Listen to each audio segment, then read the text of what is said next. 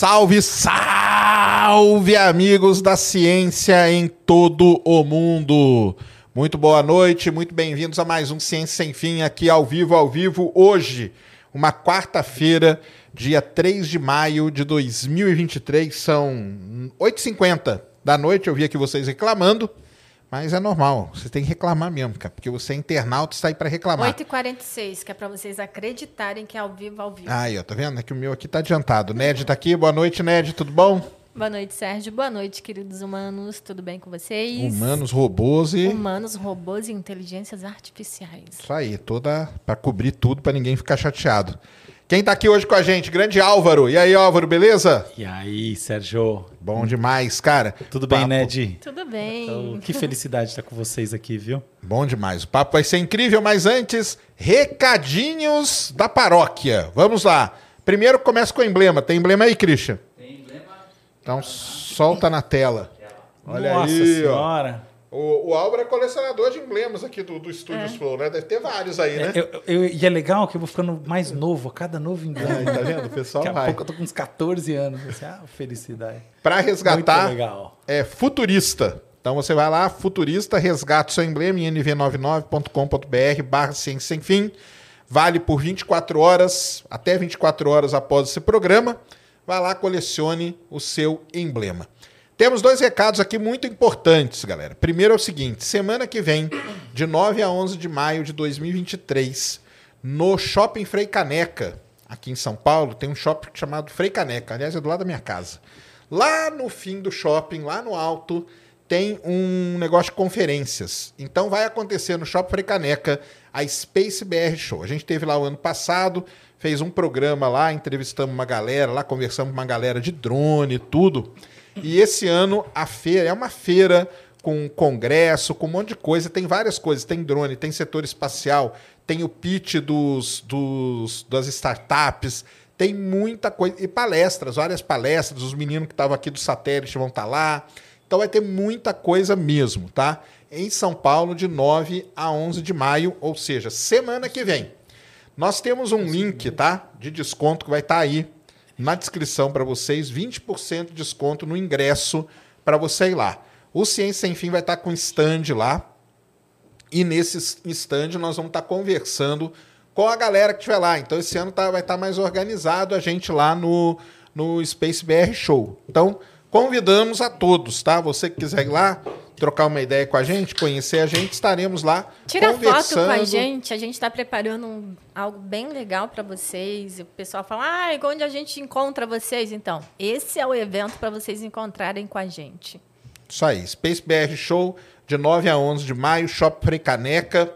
Nós estamos divulgando as coisas e vai ser legal para caramba, porque vocês vão ver o que, que é feito aí.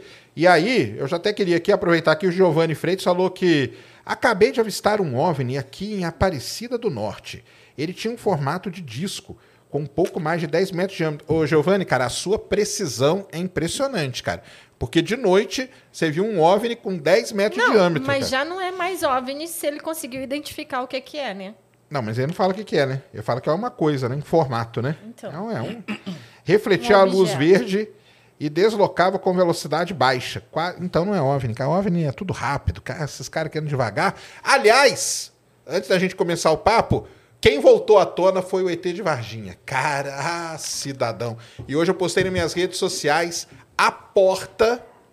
Vão lá nas minhas redes sociais, no Space Today, vocês vão ver a porta do laboratório aonde dizem que tá o ET de Varginha tá lá preso. Eu tenho essa foto e eu postei lá para vocês verem como que é um lugar de segurança máxima, cara. Vai lá pra vocês verem, vai lá.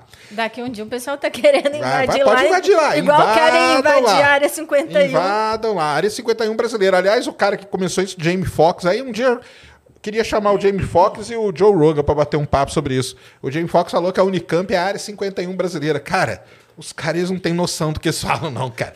Não tem noção nenhuma, cara. Mas deixa quieto. A questão não é essa. A questão é que não tem noção, é que tem gente que acredita. Muita gente. É, Esse é o problema. Então, esse é o primeiro recado, Space BR Show. Segundo recado, estamos concorrendo aí no prêmio eBest desse ano aí, de 2023. Então, você vai fazer o seguinte, coloca aí na tela, Christian. O Ciência Sem Fim. Na verdade, está concorrendo em duas categorias, né? Que é podcast e cultura e curiosidades, né?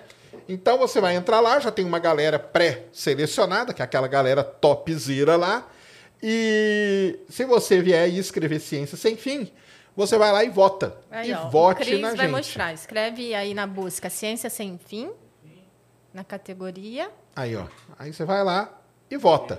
Pum. Aí, E aí você dá o seu voto, aí vai confirmar, você pega aquilo lá, aí você divulga na sua rede social, falando que você votou no Ciência Sem Fim, pro Ciência Sem Fim.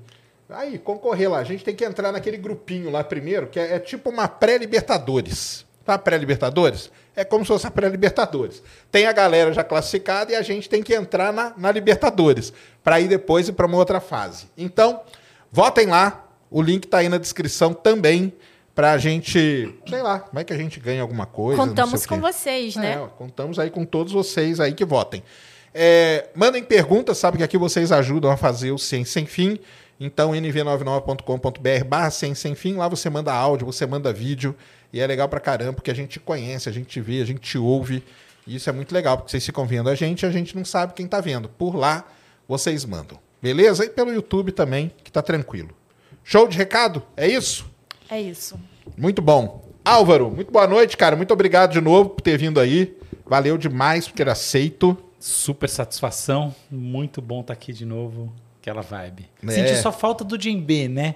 Djembe, Que hoje você não tá então, com o Djembe aí. Hoje o Djembe não tá aqui pra gente fazer um barulho. Eu tenho que trazer ele de volta aqui pra gente fazer um barulho bom aí. Vamos. Ele ficou até fazendo parte aqui do cenário Ele ficou por um um tempo tempo, aqui, cara. ficou bastante tempo desde, É. a, desde a última vez. Aí eu levei, acabei e levei ele embora, mas ele ficou aí um tempo mesmo de Djembe, né? Pra tá- tocar é bom, né? Dar uma Oh. espairecida, né? Demais. Não, às vezes o Sérgio estava esperando o convidado chegar e. Ficava Tava batucando aí. Aí tinha aquele convidado que no elevador desistia e ia embora. Né? Fala onde que eu tô indo, né? Meu onde que eu Deus. tô entrando. É um ritual de possessão. É isso mesmo. Muito bom, Álvaro. Eu tava vendo aqui, até eu falei pra você antes de chegar, né? Você teve aqui em fevereiro de 2022, né, cara? Assim, é pouquíssimo tempo, mas com tudo que o mundo aconteceu aí que a gente acompanha, né? Parece que faz muito tempo, né? É, mas não essa- que a gente se vê, né? Isso faz Ah, pouco. é, não, que a gente se vê, não. Mas é isso é uma impressão, né, que dá, né? Aliás, até começar com isso, né? O nosso, como que o nosso cérebro percebe a passar. Aliás, galera, tem o seguinte, ó, o Álvaro ele escreve na folha, tá? E é legal pra caramba, todas as colunas dele. Eu leio todas dele lá. E é tudo nessa, nessa pegada aí, né? da- De neurociência, de cérebro, de coisa, dessas coisas todas.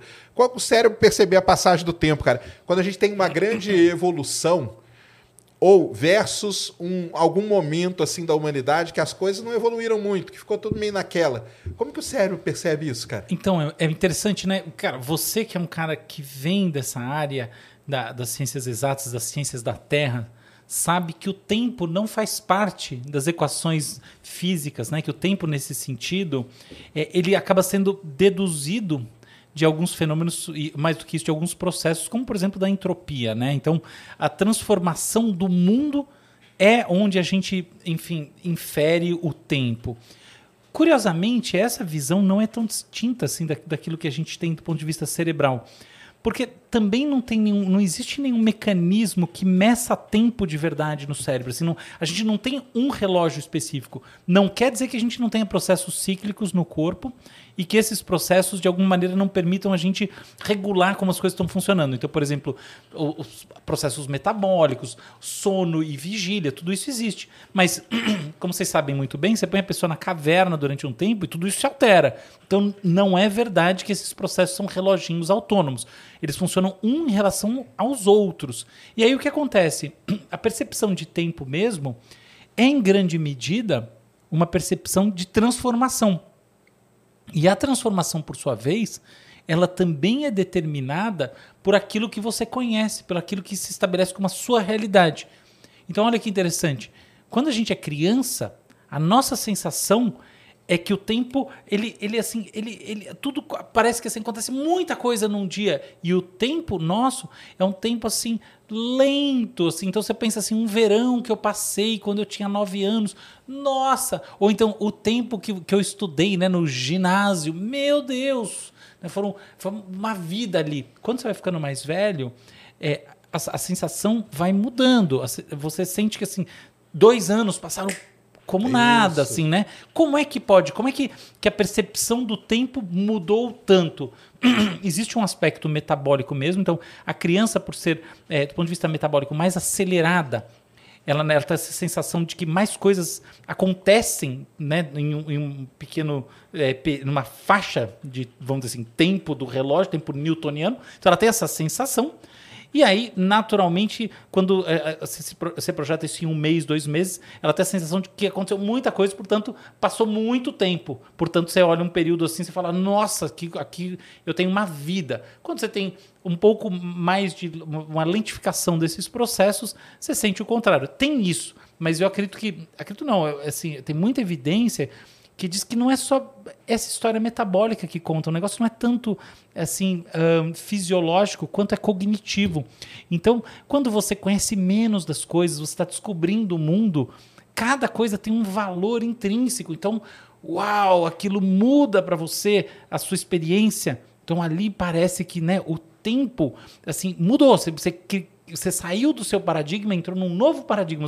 O seu dia mudou, ainda que seja dentro de um mesmo dia, porque você descobriu uma coisa nova. Uhum. Coisa que quando você é mais velho, você não sente. E aí vem o lance que você está colocando muito bem. E quando você tem uma disrupção, uma quebra né, em paradigmas conceituais e maneiras de ver o mundo, Aí você e várias volta... quebras na sequência ainda, né, ainda né? Quando mais vão acontecendo. Assim. Várias assim. quebras. Aí você volta a uma percepção como a, como a da infância. Você volta a sentir que ali passou muito tempo, ainda que tenha passado do ponto de vista cronológico pouco. Por isso que eu particularmente gosto muito de viver assim esse mundo da inovação, sabe, das transformações, porque ele dá essa sensação de você estar tá vivo, que quer dizer assim, nossa, vivi muito de 2020 para cá. Pena que a gente teve uma pandemia que foi assim um fenômeno muito pesado, o maior experimento cognitivo comportamental da história pena que esse experimento é um experimento com um aspecto altamente macabro, mas a verdade é que o mundo virou de ponta cabeça e a sensação é que se passaram 10 anos, né? Então tem um aspecto vivencial muito tem. interessante na transformação. Mas isso a gente vê, inclusive, nos meses do ano. Igual a gente tem meses que perfeito. a gente. Gente, esse mês não acaba nunca. Nossa, perfeito, perfeito, perfeito, perfeito. Totalmente isso. Quando a gente tem a sensação de que um dia né, ele no final das contas ele não vai te trazer nada de, de novo, de estimulante, o tédio vem à tona, você se sente assim, no sem saco para nada. E olha só que coisa curiosa. E aí você, ao mesmo tempo que você sente isso, isso que é um negócio importante se pensar sobre esse, esse, esse, verdadeiro paradoxo fenomenológico da experiência. Você sente assim, cara, esse, esse mês não vai passar, porque parece que não tem nada acontecendo, você está você tá entediado. Quando você olha de perto, só que quando você olha de maneira transversal aquilo, aí é exatamente o contrário. Os meses em que você tem muita coisa rolando, eles são meses que assim você sente que tem muita coisa ali. Então esse mês durou muito, mas ao mesmo tempo ele passa rápido para você. Então é, a gente tem que diferenciar essa experiência no momento presente de, da experiência retrospectiva do tempo. Então, quando você, né? Então, é muito comum você falar, cara, eu tô numa situação aqui morrendo de tédio. Parece que o tempo não passa, não passa, não passa. Só que você pega várias experiências tediosas juntas e quando você olha, elas se fundem. E você fala, o que, que eu fiz naquele mês mesmo? Nada. Então, olha que coisa engraçada, né? E isso é muito comum na infância também. A criança está na escola e ela sente que o dia de aula demora para passar, é um saco. Só que tem a diferença que, como ela tem muitas outras coisas e muitas quebras, né, o, o, a, essa experiência dela vai se preenchendo e quando ela olha esse tempo, esse tempo, ele parece que assim, ele, ele ganha uma, uma amplitude muito singular. Então é, é curioso como, na verdade, não é só uma questão de como você percebe nas diferentes fases em relação à quantidade de estímulos, mas como você percebe de maneira diferente quando você está vivendo uma experiência com mais variação é, informacional e quando você está olhando retrospectivamente para ela. Exatamente. Aliás, uma das coisas mais difíceis que a gente fala é isso, né? Do pessoal fala assim, né? É, o tempo ele é uma coisa muito abstrata, né? Então a pessoa fala, ah, porque o tempo passa na, na física, né? A pessoa fala, ah, porque o tempo, não sei. Eu falo, cara, tempo é muito abstrato, porque não tem como eu mostrar para você, não tem como eu te dar, né? Ah, me dá aí meio quilo de, de tempo, né? Uma Exato. coisa assim. Não tem. E, então essa, esse negócio da percepção aí é uma das coisas que mais pega. Por isso que tem muitas teorias da física e tal, que elas são muito difíceis de serem compreendidas, porque elas vão para essa parte mais abstrata aí, principalmente do tempo, né? Exatamente. Então o tempo ele é uma coisa assim que, que acaba. Ah, não, a gente vive num negócio que tem quatro dimensões, as três a gente conhece e o tempo. Pô, mas o que é o tempo? Entendeu? A gente estabelece que ele começa aqui, vai ou não, mas é quem diz que é assim, né? Exatamente. Então tem tudo isso aí é uma, isso aí dá uma bugada, né, na cabeça da galera. É, eu, eu aprendi a olhar isso de uma maneira que sim. não dá mais na minha, ah, mas, sim. mas sim, em geral sim que eu, eu gosto de pensar do ponto de vista informacional. Então, assim, tempo é aquilo que aumenta o grau de desordem Entendi. intrínseca do universo e da, e da vida humana a, também. entropia nele ali. É isso pra... aí, eu jogo, eu jogo a segunda lei da termodinâmica em cima e para mim fica tudo claro. Então, assim, é, se eu deixo as coisas rolarem, o quarto se bagunça e ele não se arruma de novo sozinho tempo é esse, isso que acontece. E dentro do organismo também é verdade. Porque, no final das contas, o que é o caminho para a morte, se não um caminho de desorganização de estruturas moleculares e, evidentemente, de estruturas orgânicas maiores e do pensamento, de né, o declínio que acontece naturalmente, sobretudo quando você está mais perto de morrer, é isso. É uma forma de aumento da entropia pesada, né? Uma Sim. forma pesada de aumento da entropia que no fundo marca uma passagem do tempo que ali naquele momento tem um diferencial que é chegar a um término. Sim, isso aí. Muito legal. Por isso que a gente fala, tá, galera? Que esse negócio de tempo é realmente é complicado, é abstrato pra caramba e, e dificulta muito. Mas nós combinamos de começar aqui falando de uma outra coisa, um pouco mais pesada do que o tempo. Mas começamos com o tempo que é mais leve. Vocês todos estão vendo aí que está tendo essa discussão aí gigantesca, né? Nego se matando, saindo na rua, tacando fogo no outro, coquetel molotov na casa do outro. Tô brincando, não tá assim não que é sobre a tal da PL aí, do, da PL das fake news, né? Que chama, né? 2630. 2630, isso mesmo. O, o Álvaro, um cara estudioso, né? Ele fez um estudo, podemos dizer assim, do texto da PL, tá, galera? Então, qual que é a nossa ideia aqui? Só para vocês terem. Nós não queremos tomar lado nenhum, nós vamos mostrar aqui para vocês a análise que o Álvaro fez do, do texto, entendeu? Das coisas, de quem, quem defende, o que, que defende, quem é contra, do que, que é contra, entendeu? Dá um, esse panorama para vocês. E aí, com base nisso, você pode ler também, o texto está disponível né, para qualquer pessoa ler. Você pode ir lá ler. E mais essas informações, isso pode ajudar você a definir aí na sua cabeça tudo isso. É, certo? É, inclusive, é isso? fez sem viés, né? Na verdade, é uma análise sobre o que realmente está no texto. Isso. É, aqui só um, um, um adendo eu separei só três pontos. Tá? O, o, texto tem vários. É que são três para a gente começar. E essa análise não está escrita, ela está na minha cabeça. Tá? Eu li, pensei isso aí hoje durante o dia, no meio de várias outras coisas, mas eu realmente li o PL. Ele tem 110 páginas. É, ele tem quase 100 quase apensos, 100. né? 88 a gente contou, né? Então, assim, ele é um texto que você tem que ler com uma certa, um, uma, uma, certa sapiência, assim, porque não é uma leitura fluida. Muito do que está escrito no texto que estava ontem é, no Congresso diz respeito a alterações de outras versões do texto, é isso que está escrito lá. Então você tem que ter um certo jogo de cintura para ler. Mas eu já falei muito sobre esse texto em outras ocasiões, desde 2020, estou debatendo isso, então acho que a gente pode. Sim. Isso aí começou quando? em 2020? Não, em 2020 ele, ele surge a primeira versão. Naturalmente, tá. é, esse, esse, é esse, texto, né, a ideia de você ter é, um, um sistema, um marco regulatório que originalmente era muito mais um marco genérico da internet. Porque antes tinha aquele marco regulatório, né? É, não, você tem um marco civil, tem, né, lógico. Isso. É, mas assim, de você ter alguma coisa que é focada né, mais nas redes sociais, né? Esse era, esse era o princípio, e, e com foco na, na, na, questão da desinformação é algo que você que está rolando aí pelo menos desde 2017, final de 2017, começo de 2018, claramente, tá? Então, assim, é uma eleição para trás o papo. Entendi. Muito bom. Aí, vamos colocar aí na tela, né? Põe aí. Coloca aí na tela, Cris. Ah, e outra coisa que a gente vai falar não tem nada a ver de ser a favor ou contra. Ele ah, só não, vai... nosso papel é, é, de cientista, né? É Exatamente. É ajudar as pessoas a entender, entender e tomar que partido do jeito que elas quiserem. É. Exatamente. Exatamente. É, é, um, é um papel mais hermenêutico, né? Vamos, vamos, vamos na interpretação. Então, olha só. É, o título aqui é Plataformas de conteúdo tornam-se corresponsáveis pelos conteúdos veiculados. Isso daí é, é uma visão minha. Assim, é, no, na minha visão, o que está colocado nesse pedaço significa isso.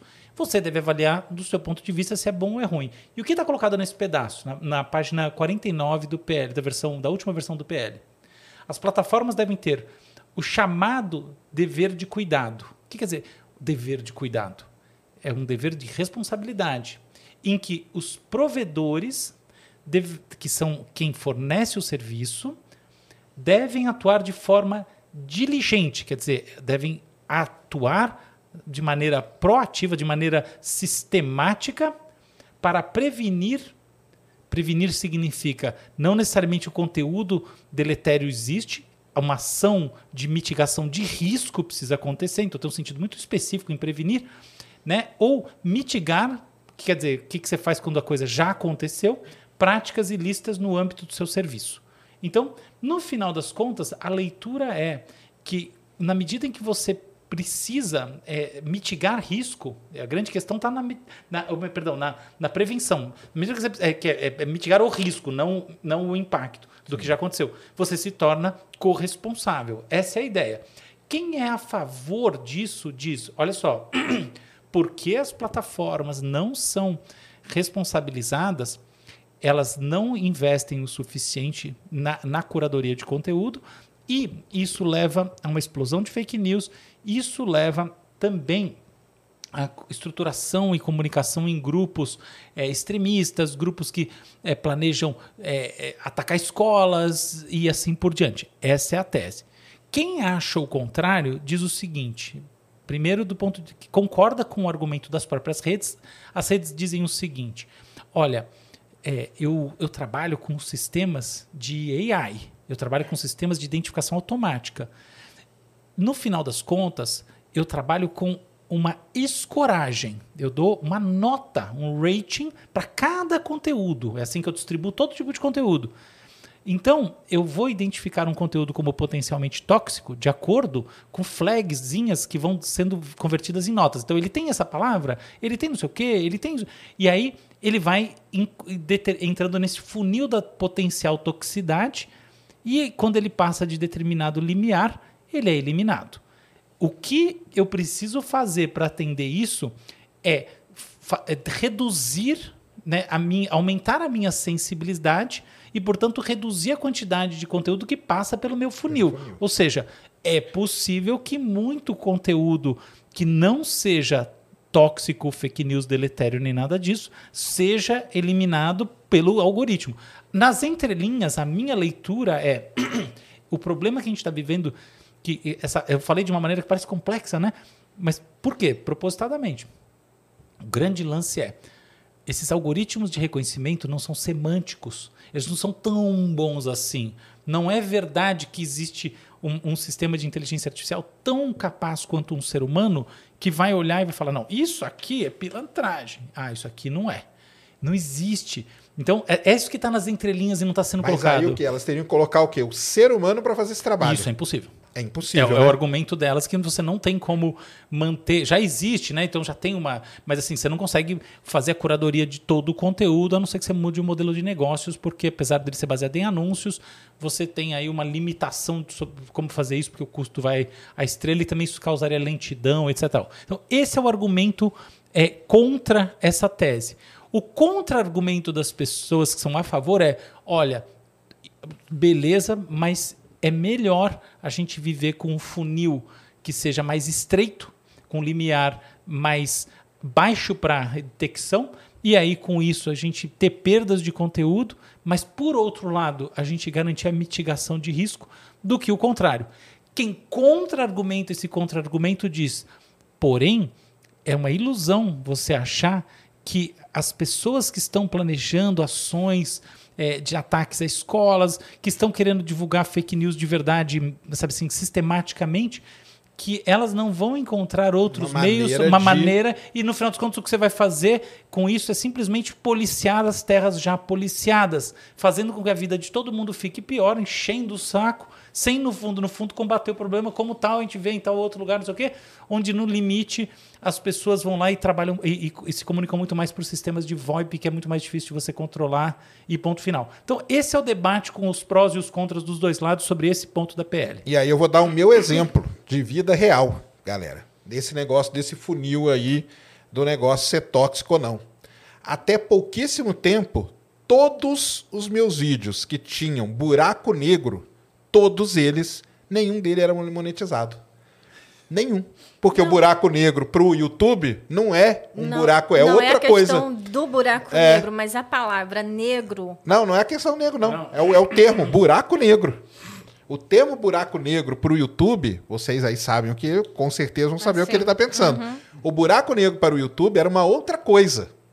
Aí, toda vez eu ia lá e falava, não, YouTube, buraco negro é um objeto, papapá, papapá. Aí demorava lá dois, três dias, pum, voltava. Aí, beleza. Passei. Às vezes nem subia, pelo menos os meus, para subir, se eu colocasse o título Buraco Negro, não ia de jeito nenhum. Aí eu tinha que fazer um outro título, aí depois que ele tivesse subido, né? Que ele tivesse é, sido. Tivesse no canal já, eu ia e trocava o título. É, muitos não subiam, e os que subiam, subiam amarelo lá voltando esse negócio aí, esquece, cara. Todos meus vídeos de buraco negro não vão passar nesse funil aí. Porque os caras vão ter que meter um, um baita de um, de um threshold ali violentíssimo pra barrar tudo. Você acha que o buraco negro vai passar, cara? Não vai, entendeu? Então, é, é isso aí, né? E aí? Fica como? Meus vídeos são tóxicos? Não são, né? Porque eu tô lá explicando o que acontece com a coitada da estrela que passou perto de um, de um objeto lá e foi engolida. Aí, é, é, é, não, é, não é uma coisa simples, né, cara? Não, um debate altamente complexo. Por isso que é legal o que a gente está fazendo, né? Que é... Isso. Vamos para o próximo? Vamos, põe, põe, sobe aí o próximo ali. Então o negócio é o seguinte: fazer isso é. Não, e às Pessoalmente... vezes, uma coisa também que acontecia é que, tipo, ah, vai para análise de humanos. E eu não sei qual era o humano que analisava, que deixava ainda. Tipo, não passava. Porque, na verdade, a análise é um sorteio. Não tem. É, então, mundo. foi isso que a gente falou. Não, é, não, não tem. tem. Não tem. Existe análise, mas ela, ela, ela, é uma heurística que sorteia alguns. Não é só sorteio, na verdade, loteria. Mas tem uns critérios que levam à análise efetiva do humano. Tem outra. Entrar no pool de análise humana não significa que o humano vai ler o texto, Sim, ou ver o vídeo, exatamente. etc. E tal. Então, mas aí, mas as, as plataformas já falaram que fazer isso é, para o ser humano lá fazendo isso não dá. É impossível, é, né? Não dá. O argumento é esse. Eu não, não quero. A, a, sabedoria é não tomar partido aqui. Não, não, sim. Não, mas o argumento é, é que, que, não vão fazer. Que não vão fazer. Que não vão fazer. Entendi. Uma outra coisa que está nesse ponto aí, não sei se está nesse, que muita gente diz que existem coisas que são preferidas e outras que são, que são preteridas, né? Dentro dessas plataformas. YouTube, é, no que for aí. Às vezes você posta um vídeo lá, o seu vídeo não vai, mas o vídeo de uma outra pessoa que fala da mesma coisa que você, vai. Então, aquilo ali não pode ser um robô. O que eu quero dizer é o seguinte: parece que existem em determinados pontos da, da, da vamos dizer, da, da cadeia ali de você subir um conteúdo, aparentemente tem uma interferência humana para preferir, preterir determinados. Acho que não, tá? Não, não existe? Não, eu, eu assim, eu, claro que eu não fiz, não tive a honra de fazer o algoritmo do, do YouTube, nem do, do Instagram, nenhum desses, mas eu fiz de gigantes brasileiros, assim, empresas listadas, enormes. E, e, e, e muitos têm isso que a gente chama de sistema de alçadas que é um sistema de avaliação uhum. intermediário. Tá? Então, isso aí chama. É uma alçada, isso que você estava descrevendo é uma alçada. Em geral, ele funciona da seguinte maneira: se você já passou pelo funil, já foi barrado no funil, ele barra você com maior probabilidade. Ele não, não é simplesmente que ele barra o conteúdo, ele barra histórico e pessoa. Você, você já está com, com Isso, flag ali. Você, você, você, tá, você não é só que você tem, você tem uma blacklist, você tem a whitelist, tá? A whitelist, inclusive, já deu escândalos que são assim pessoas. Isso existe de verdade. Não sei se hoje em dia é mantido, mas todos os as plataformas tinham whitelists de personalidades que podiam falar o que elas quisessem, tanto faz. Tá? Isso é famoso, que botavam vídeo de nudez, não tinha problema nenhum, entendeu? Então, essa, isso exi já existiu, não sei se ainda, se ainda rola, mas blacklists com certeza. Mas as blacklists também são escoradas. Então, assim, você tem desde a coisa mais blacklist de todas até aquilo que está próximo de não ser. A propósito, é, assim, eu, eu, eu, nem sou especialista em redes sociais, nem você sabe que eu não sou. Eu, tradicionalmente sou o cara que era refratário a isso, eu nem não tinha, né? E, mas, mas eu tenho uma empresa que fabrica o um negócio. Então, uma curiosidade muito interessante até de se pensar. No final das contas, o, o risco de tentar tapear o algoritmo é que se ele te colocar numa blacklist, o custo vai ser muito maior do que o benefício do, da tapeação. Então é assim que ele pune. Então não é só, eu estou falando isso não é simplesmente para oh, good to know. Não, é assim, a blacklist serve como uma forma de punição também. Ela não é simplesmente uma heurística de risco. Não, ela é. Ela, os sistemas algorítmicos não é são. É o famoso Shadow Ban lá, né? É, você o Shadow exatamente. Lá no canto e Isso, ele está te dando no, palmada no com aquilo, ali, né? aquilo. Exato, aquilo ali não quer dizer. Isso. Aquilo não quer dizer simplesmente, ó, oh, você está aqui no, na, numa zona negativa porque você é, não está nesse momento atingindo as nossas, né, as, as, as expectativas do que é aceitável. Não, não é isso não. Tem o conceito de punição existe efetivamente, então ele joga num canto mais sombrio, por assim dizer, e você fica lá. Então é por isso que às vezes um passa, o outro não passa. É, porque é, é, é um negócio que você não pode é, é, enfim, ser retido. Quando você é retido, você está muito mais ferrado do que simplesmente parece, do que, puta, esse vídeo aqui. Não, é muito pior do que isso, infelizmente. Uhum. Até, lembra, sabe o quê? A lógica de posto de polícia.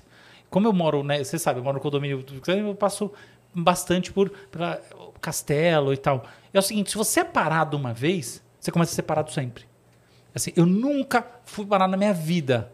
Assim, minha mulher parada, sei lá, ia parado, e aí ia parado. Eles param o carro. E você fala assim, não, mas, mas tem um sistema, mais ou menos, até, entendeu? Até, num sistema, até na, no, no, na lógica da polícia. Para escolher, né? Isso. Não vai escolher tão aleatório. Já para, vai para de novo, né? É. Isso aí. Então, essa coisa funciona ali. Então, é assim que, que isso Entendi. acontece. Beleza. Segundo ponto aí, então. Vai lá.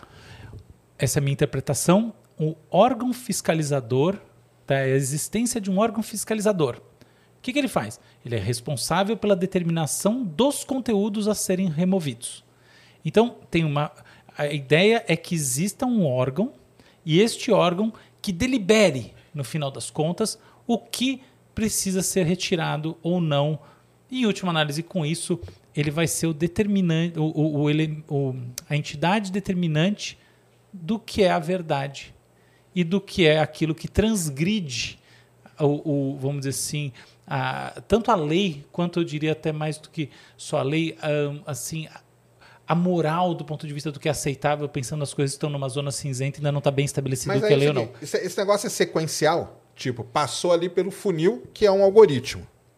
Só que aí tem um isso órgão aqui, fiscalizador. Isso não tem nada a ver com o algoritmo. Entendi. Isso aqui é o seguinte, a gente está As... falando da PL. Isso aqui está tá. na PL. Na PL é preconizado um órgão fiscalizador.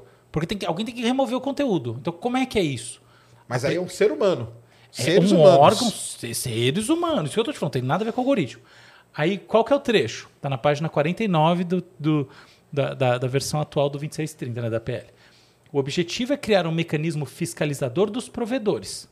Os provedores, redes sociais, etc. E tal, poderão, a partir da instauração do protocolo de segurança, ou seja, a primeira coisa é, uma vez é, identificado um conteúdo tóxico, há um protocolo de segurança, que é um preenchimento, né, uma, uma coisa formal, ser responsabilizados civilmente pelos danos gerados, ou seja, vão pagar multa, vão ter processo para pagar multa, danos gerados por terceiros, ou seja, o, o, o Sérgio põe um conteúdo, o conteúdo do Sérgio eventualmente é identificado como conteúdo que leva a um comportamento deletério, algum, qualquer coisa que seja, a plataforma é, é, responde solidariamente no civil e também no criminal por isso.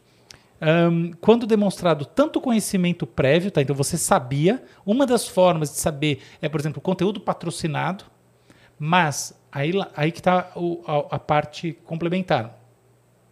Conhecimento prévio sobre tal conteúdo e que não tenham sido adotadas medidas previstas nesta proposta. Isso parece que distou um pouco, mas a, a ideia é o seguinte: se você a, é, é, a premissa é de, de um, onisciência. Se você, como plataforma, sabe que um conteúdo tóxico pode emergir ali, você é solidário. Então, na prática. Você deixou passar, você, você deixou vai, passar. vai se responsabilizar. Isso. E aí, no meu entendimento, aí fazendo a, a, a, abordagem hermenêutica aqui, no meu entendimento, significa o seguinte: dado que existe esta vertical, por exemplo, essa vertical aqui é pedofilia, essa vertical aqui é fake news político, essa vertical aqui é discurso de ódio. qualquer coisa que passar dentro dessa vertical você, por definição, sabia. Essa é a premissa. As, quem é a favor desta ideia diz: nós precisamos criar um marco institucional. O marco institucional ele vai impor a sua, a, a, o seu poder de mando sobre as plataformas, porque as leis e o interesse do Brasil devem se sobrepor ao das plataformas. E para isso é necessário que exista essa entidade e essa entidade ela, ela realmente funcione de maneira ativa, proativa e a premissa seja, olha, a plataforma precisa saber, ela conhece que tem problema aqui, problema aqui, problema aqui, problema aqui, não tem mais como ela tapar o sol com a peneira e fingir que não sabe. Quem acha o contrário, quem é contrário a isso diz, olha, a grande questão é, quando a gente fala em um órgão, a gente está pressupondo capacidade de determinação da verdade e da mentira. O problema é que alguns conteúdos que parecem que são mentirosos, depois ali na frente vão se revelar verdadeiros. E vice-versa. E existem situações em que um conteúdo não é bem mentiroso.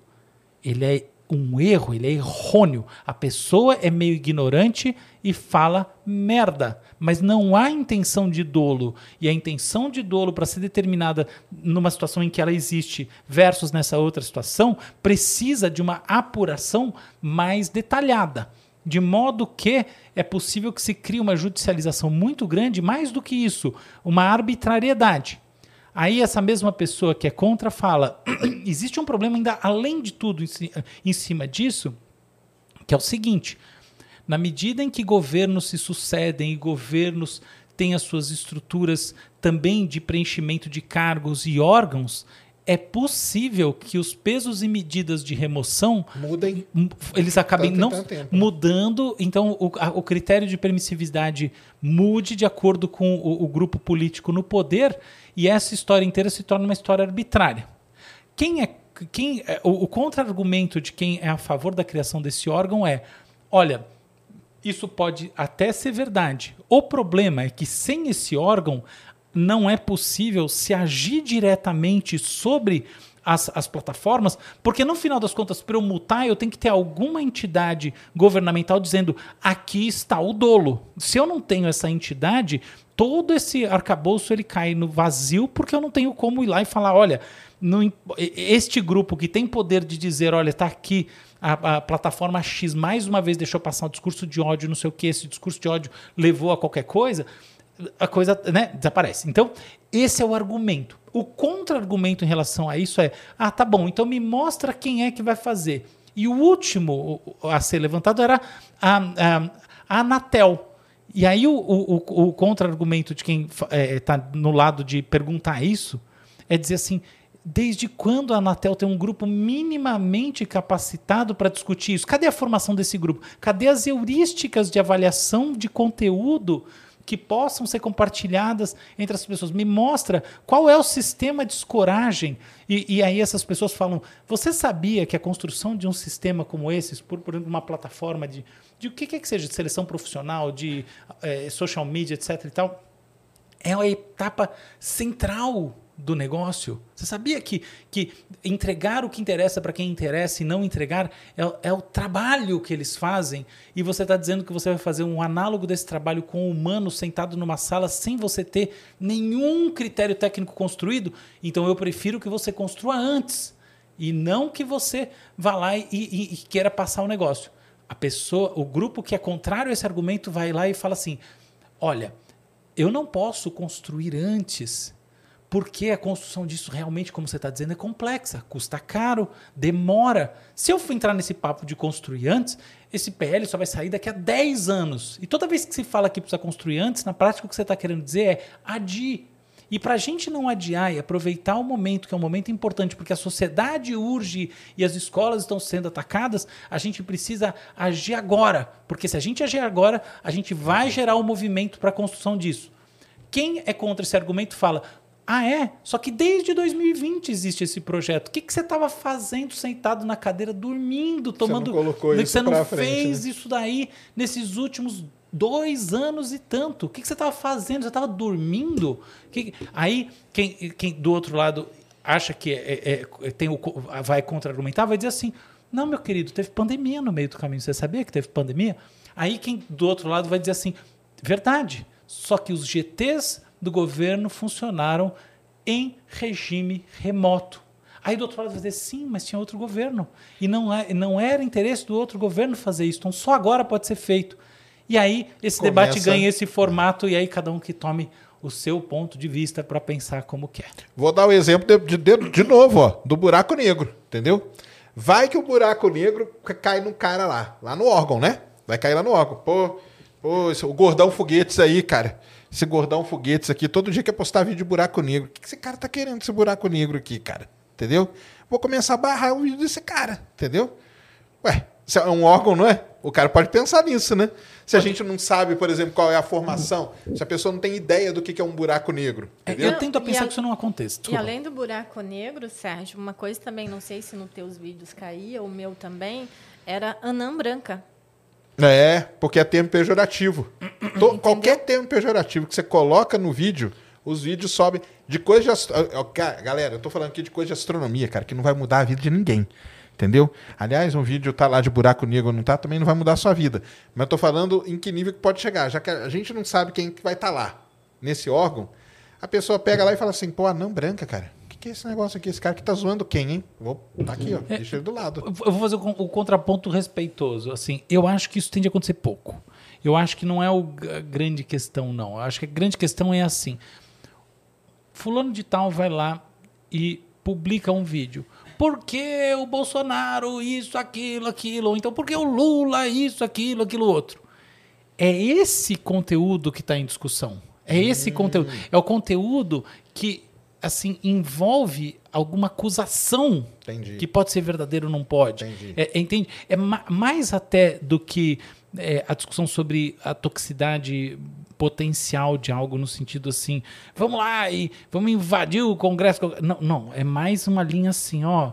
É, esse acuso esse daquilo daquilo fez isso fez aquilo por exemplo você pensar é, o caso né da do, do, do do, do Marcos Millen da, e da Dani Calabresa. Eu não queria nem entrar nessa discussão, mas assim, entende, percebe esse, não, essa entendi, discussão de versões? Entendi. É mais essa discussão que assim, aí hoje em dia as plataformas elas são muito refratárias à remoção de conteúdo elas, elas querem mandato judicial aqui a ideia é o seguinte você tem um órgão que no fundo ele acelera esses processos ele, ele, ele não é só que ele pensa espontaneamente ele vai escolher no meio da internet o que ele quer tirar do ar isso também vai acontecer porque ele também vai trabalhar com heurísticas próprias e as plataformas devem mandar relatórios mas ele também pode ser provocado de maneira direta, não está claro se de maneira direta também, mas de maneira indireta ele pode ser provocado com 100% de certeza, entendeu? O que quer dizer isso?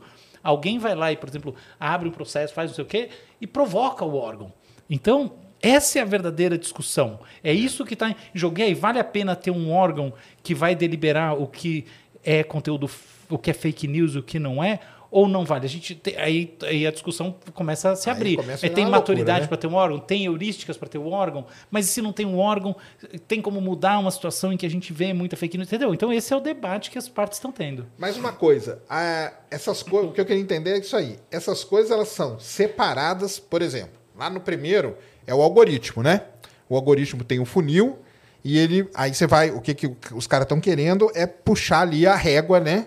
para um determinado ponto onde vai barrar mais coisa. Não, não. Essa é a resposta das redes sociais isso. sobre isso. O que, o, que o governo está querendo é não, responsabilizar não. civilmente o cara. Sim. Que, Aí as redes sociais falou, não tem como fazer isso com o ser humano. O que a gente pode fazer é pegar isso aqui, puxar para cá e vai barrar um monte de coisa. Isso é uma coisa. Essas coisas que foram barradas é que iriam para esse órgão aqui ou não? Isso aí é uma não, outra coisa. necessariamente, totalmente diferente. Não. Ah, tá. Claro que não. Esse órgão ele pode pegar alguma coisa que não foi que claro. passou, que passou pelo funil. Não, ele só vai pegar coisa que passou pelo funil, porque ele só vai pegar coisa que está na internet, que já está nas redes sociais. É, exatamente isso. Ele só pega. Esse, esse aqui, ó. Ali a discussão é se você deixou passar um conteúdo tóxico, fake news, um grupo é, neonazista que está combinando um ataque é, é, racial, ideológico, sexual contra criança, o que quer que seja, você é responsável civil porque esses problemas são conhecidos. Aqui o Por papel. Por que, que o seu algoritmo não barrou antes? Seria é, esse o papo. Exatamente. Ou porque você não botou gente cuidando do assunto, tá? Entendi. tá? Até uma discussão. É, esse é o papo. E aqui o papo é outro. O papo é assim, tá bom, independentemente de eu te processar, de ser responsável, existe conteúdo que potencialmente ele, ele, ele, ele, passou, ou não importa, ele potencialmente não era detectável desta mesma forma. Até porque não necessariamente o conteúdo removido aqui vai ser o conteúdo que vai gerar responsabilização civil lá. Entendi. Não é tão. Cole... As coisas não são tão. Eu estou me sentindo o próprio advogado, engraçado isso. Mas, enfim. Não, entendi. Isso, é, isso é, a exegese tá... do texto per, permite entender isso. E os debates que eu assisti, fiquei perdendo tempo vendo isso aí. Mas é. Perdendo não, né? Mas é porque. A, os, você já viu como é que é político falando, né? É, é uma... Ah, não, tá doido. É, você fala, cara, eu queria não, cara. pegar. Ainda bem aquele... que você tem. Eu ponho, eu ponho na velocidade máxima de tudo. Assim. Entendi. Mas, enfim. Então, isso aqui é uma coisa um pouco diferente. Agora, quando a gente vai para a essência, para a semântica Aí são muito diferentes. Uma é você é responsável. Quando a gente está falando em você é responsável, não é um político falando mal do outro, não é isso. Não é esse papo. É você responsável pelo discurso de ódio, você é responsável pelo cara que está planejando atacar a escola na sua rede social, você é responsável pelo cara que está é, promovendo ódio racial, então racista, ou isso. Você é responsável. Aqui o papo é muito mais o de remoção é, provocada, no fundo, sabe? Tá, falou mal desse cara, falou não sei o quê. Não, agora entendi. Esse é o papo. A ameaça, no caso. Oi? A ameaça. Mas não precisa ser ameaça, né? Tipo assim, um, um, Qualquer coisa que eu me sinto, que eu me sinto, eu vou lá e, e, e provoco o órgão, né? Falar lá, o Álvaro falou mal de mim lá ontem, ó, lá tá no podcast. Na, o post do, do, do, negócio, ó, esse, esse programa tem que derrubar porque isso aqui é falso, porque isso, porque aquilo, isso aqui tá atentando contra a minha moral, papapá, papapá. Eu tô, tá, tô aqui as provas, então eu quero que tire do ar. Isso, como isso, né? Porque isso é uma coisa que você pode fazer hoje em dia. Você vai lá e abre um processo, tem nada de, de, de diferente. A grande questão é: existe um órgão que, de alguma forma não especificada ainda, mas eu entendo que é judicialmente, pode ser provocado e pode eh, ter uma ação mais expedita, mais rápida. Você não precisa esperar o juiz julgo. Uhum. Não, não, não. não. É assim, Rapidamente cai o conteúdo do cara. Por, é, ele manda descer. Você não precisa, do, por exemplo, não precisa mais do mandado judicial para ir lá no Google e falar: Google, ó, tira esse link do ar. Que dá muito trabalho, demora muito. É não. Esse órgão foi lá e de ofício fez tirar o do ar. É assim que eu entendo é, é, é, com certeza é assim do ponto de vista semântico. Se o processo é, ser... vis a vis vai ser exatamente dessa forma que eu estou falando, impossível de dizer, não é que eu, porque eu não sei porque eu não sou advogado, não é isso, é porque não está definido. Mas é o mais racional é imaginar que há, algo muito nessa linha vai acontecer e que a grande questão é a velocidade de remoção de conteúdo. Entendi. Saquei. E só o pessoal entender, né? Esse negócio é tão complicado que foram 88 versões, viu, galera? Que esse negócio foi passando. Esse texto aí é o último, né? Ou seja, ele passou por quase 100 modificações. Pra você ver que o negócio não é simples, não. É, e se você lê as 110 páginas, boa parte delas fala sobre as modificações. Porque agora a gente tirou isso, botou aquilo. É muito divertido. é um, so, um so, Não, não, não. É um sobre divertido, imagina. Entendi. Chato. chato. Vamos lá pro último? Vai lá, vamos lá, Cris. Esse aqui é um pedaço que fala sobre imunidade parlamentar. Qual que é a ideia? Essas regras, elas não se aplicam da mesma maneira para os funcionários públicos. Especificamente aqui a grande questão são os políticos, mas a coisa é colocada de uma maneira um pouco diferente, mas o foco está nos políticos, ou seja, existe dentro da, da do arcabouço do PL um argumento em defesa um, da, do espaço expressivo do político. É isso. Então, como é que a gente lê isso? No capítulo 8, que trata da atuação do poder público, tá, isso eu estou lendo literalmente do PL, acrescentamos um novo dispositivo para dar maior proteção das contas de interesse público a fim de evitar ações de intervenção que impactem a circulação.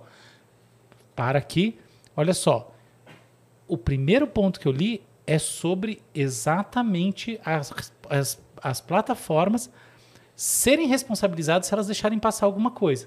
Isso não vale, portanto, para o conteúdo do político. Pelo menos, claro que o conteúdo do político, ele falar publicar pedofilia, vale. Mas quando ele envolve as, algumas das discussões que eventualmente ali em cima caberiam, aqui, aqui não se passa. aplica. Aqui ela passa. Entendi. Então, a primeira coisa, então, isso, essa primeira parte pode ser lida assim. As próprias normas da plataforma precisam ser tuicadas para o político, entendeu? Ou seja, esse funil ele não pode ser aplicado indiscriminadamente. Então existe uma questão né, subjacente hum. que é há uma necessidade de, ó, não é qualquer funil, não é assim, então agora você sobe o funil não passa mais nada. Falou a palavra Senhor, não entra. Não, você tem que entender qual é a fonte que está falando, tá? E se essa fonte é uma conta de interesse público, é diferente. Segue.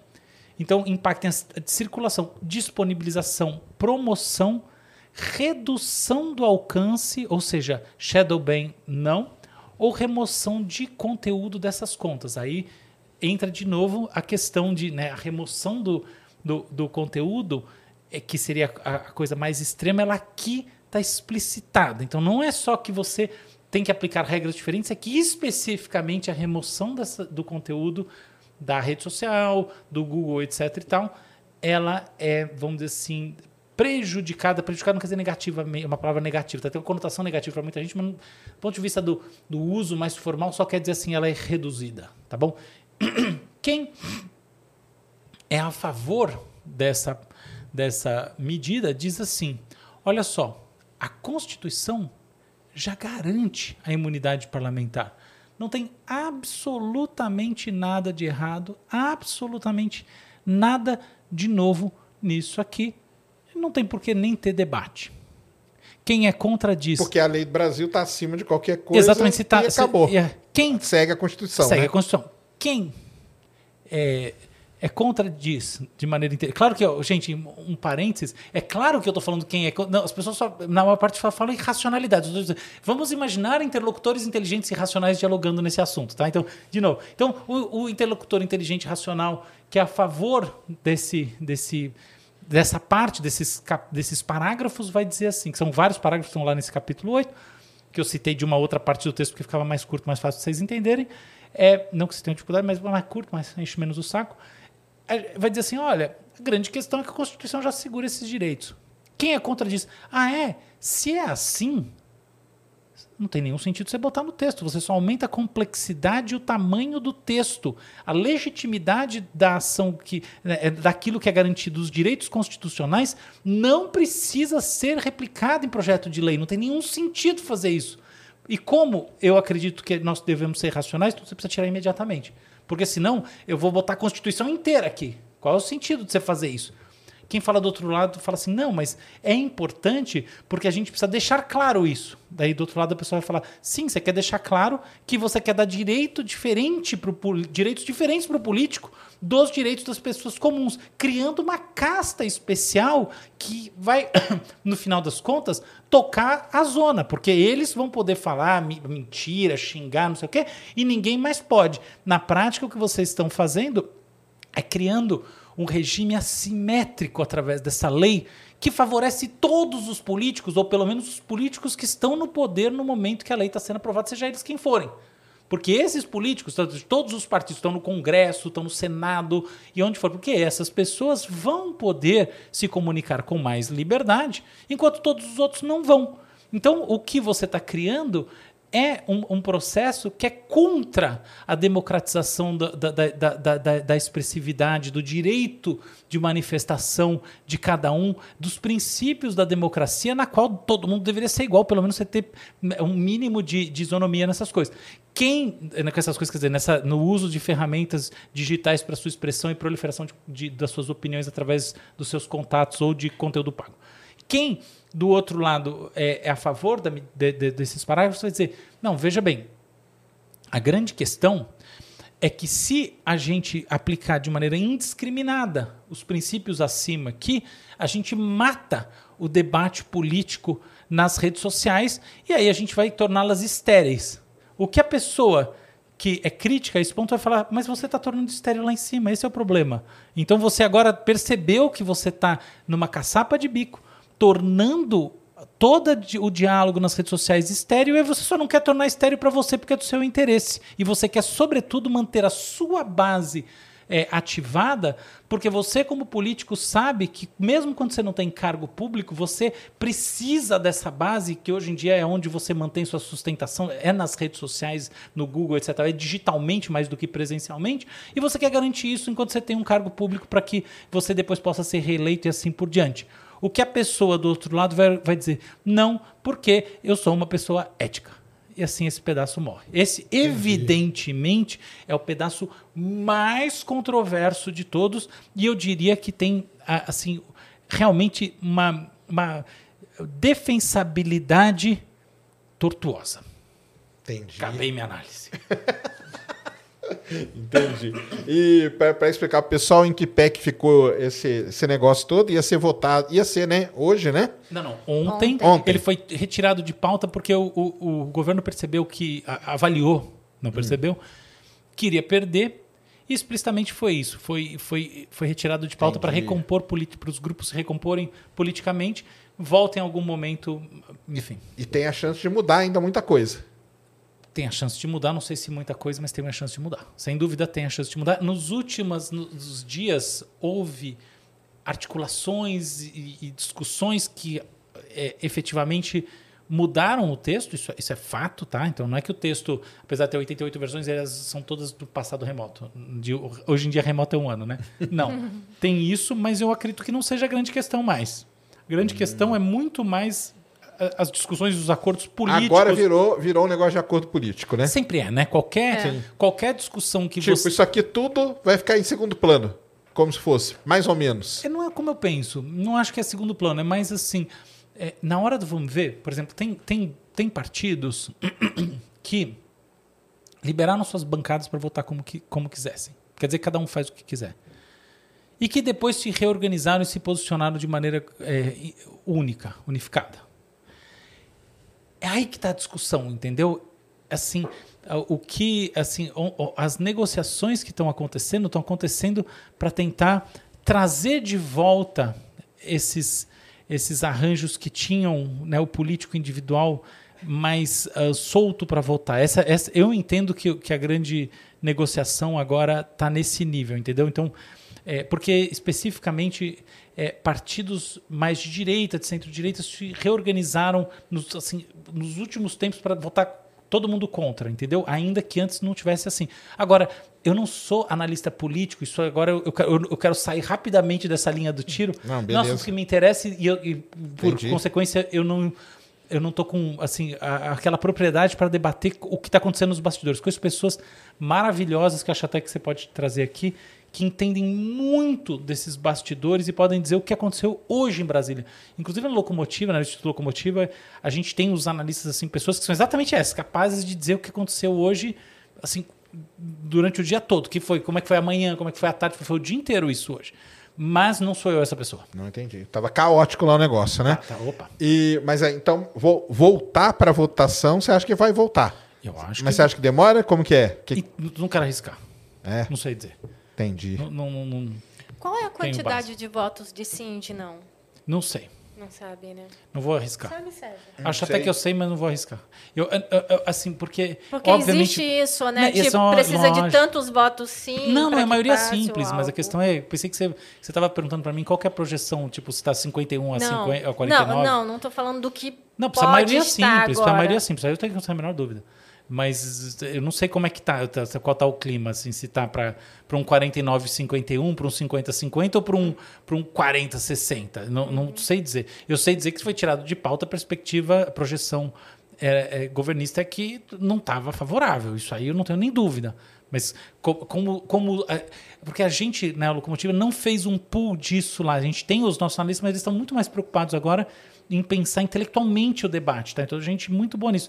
Mas tem alguns institutos que estão monitorando exatamente isso. É, mas que também pode eu poderia mudar. saber, mas eu não sei.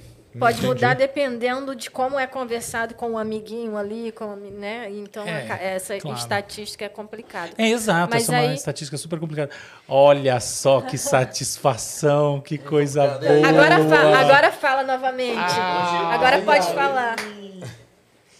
Não. Quem é o, o, apresentador Eu tava mais... dizendo o, o, apresentador mais carismático desse mundo Ele falou isso lá da no ciência. Critique. Eu falei, eu, eu tá falei porque eu acho isso. Eu, eu sempre achei. Vou pedir para mandar o corte porque é real, tá? Muito fã. Obrigado, Valeu, André. Valeu. Valeu. André, depois eu vou te dar um toque daquele negócio que a gente falou ontem. Fechado AI? Não, do, do, do, do podcast que foi para que tá, na, que tá na gaveta lá que a gente gravou. O Flow. É aquilo lá. Eu, é. Spoiler, spoiler. Tá. Boa. Ao vivo. Não é que eu tô com, a gente tá com uma gaveta e esqueceu um, um flow na gaveta. Entendi. Uhum, É, é normal, só tirar da gaveta. Tem pergunta aí, Cris? Tem. Então manda aí. O Rodrigo Alves. Boa noite, Ned, Sacane e Álvaro. Gostaria de saber o que vocês acham da teoria da. Não, tá tudo bem, a gente pode falar. Na entropia cósmica, essa que descreve que tudo no universo se moverá em direção a um estado de caos completo e inútil. Inútil é sacanagem, cara. Bom, inútil? Como assim? Você conhece o Elias Jabur? O que acha de suas ideias? Conhece o Elias? Não. Não, Elias é um, é um, é um cara muito legal, né? Ele é comunista, tal, o cara lá que, que manja da China, das coisas e tal. É um cara muito bom. Grande Elias, um salve aí para ele aí, ó. Teve aqui no Ciência é. Sem Fim, foi um que papo legal. muito maneiro. Explicou pra gente tudo sobre Rússia, China, toda essa parte histórica de uhum. como que essa coisa virou tudo isso aí. Estamos eu, eu, aí. Não, eu tenho a impressão que o Stalin ele matou umas pessoas. É, não. É, tem, eu, eu ouvi tem, falar que ele foi um dos grandes genocidas da história. Mas, é... mas, eu não tenho nada contra as, as, visões contemporâneas do comunismo. Eu tenho, eu tenho um pouquinho em relação a matar muita gente, assim, eu não sou tão fã, sabe? É, Revolução cultural, assim, eu tenho a impressão que que matou bastante gente, assim, mas eu posso estar errado. Mas ele explica mais sobre a China e como que a China chegou no que é, hum, buscando, bebendo em várias fontes e uhum. fazendo esquema dela. É legal pra caramba. Legal. Entropia cósmica, cara. O que, que tem a teoria? Com você, com você. Ah, não, a teoria da entropia cósmica é isso aí mesmo. Agora eu não gostei do inútil, cara. Como assim, um estado de caos completo inútil? Aliás, porque, para quem não sabe, né, o que é entropia é você. Entropia, você aumenta a entropia, você aumenta a desorganização das coisas, tá, galera? É baseado aí no que a gente chama da segunda lei da termodinâmica, tá? Porque a, o físico, ele não chama né, negócio de calor e tal, ele fala que está aumentando a entropia. Né? Então, ou seja, as partículas estão ficando mais agitadas ali, e isso acaba gerando mais calor, mas aumenta a entropia. Agora, a entropia cósmica diz isso e ela tem um, uma consequência muito grande, né? Que, se não me engano, é no Big Rip que a gente fala. Que as coisas vão se agitando, ficando caóticas e tal, até que vai chegar um momento que o universo vai começar tudo a se desprender. Então as galáxias vão se desprender, as coisas, e o universo vai acabar assim, todo arrebentado. Por quê? Se você pegar na física, a segunda lei da termodinâmica é um negócio que tem que ser, né? Uma lei ali bonitinha. E para isso acontecer, só o universo se arrebentando todo. Mas não é inútil, não, cara. Fica tranquilo. É muito legal, né? Muito legal que ele mandou essa pergunta. Achei. É, não, bacana. pessoal aqui é assim. Obrigado, aí, Rodrigo. Rodrigo. Muito bom. Valeu.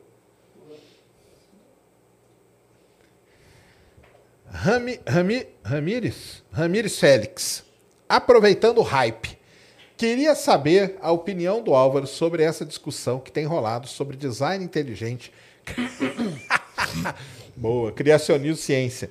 Manda um salve, Álvaro. Sou seu fã, ansioso pelo documentário. Daqui a pouco nós vamos falar do documentário e do livro dele também. É, não sei eu, se eu ele tem acompanhado. Você tem acompanhado? Não, claro. Não, não, não, não, nos dias atuais. Eu acompanho isso. É, esse, esse, é um tema temporal. Vamos lá. Assim, não, mas é que. É porque, não, é porque, tá, é porque ele está né? falando do hype, é porque. É... Ah, não, não nem sabendo Não, não está sabendo? Não. Então é porque umas três, quatro semanas atrás vem vindo aí uma, uma discussão. Discussão não, né? As trocas de ideia aí. O Marco. Conhece o Marcos, né? Marcos Eberlin não. Não, não conhece? Cara, desculpa, eu não tenho nem televisão. Ah, não, mas, mas não. tudo bem, não tem problema. Marcos Eberlin, que é, um, que, é um cara do, que é o cara do design inteligente, o Rodrigo Silva, aí tem Nunca o Pirula, tem eu. E ontem eu tava com o Pirula no Flow, a gente falou muito disso. É, manda lá, o que, que, você, que, que você fala da sua opinião sobre design inteligente, criacionismo e ciência?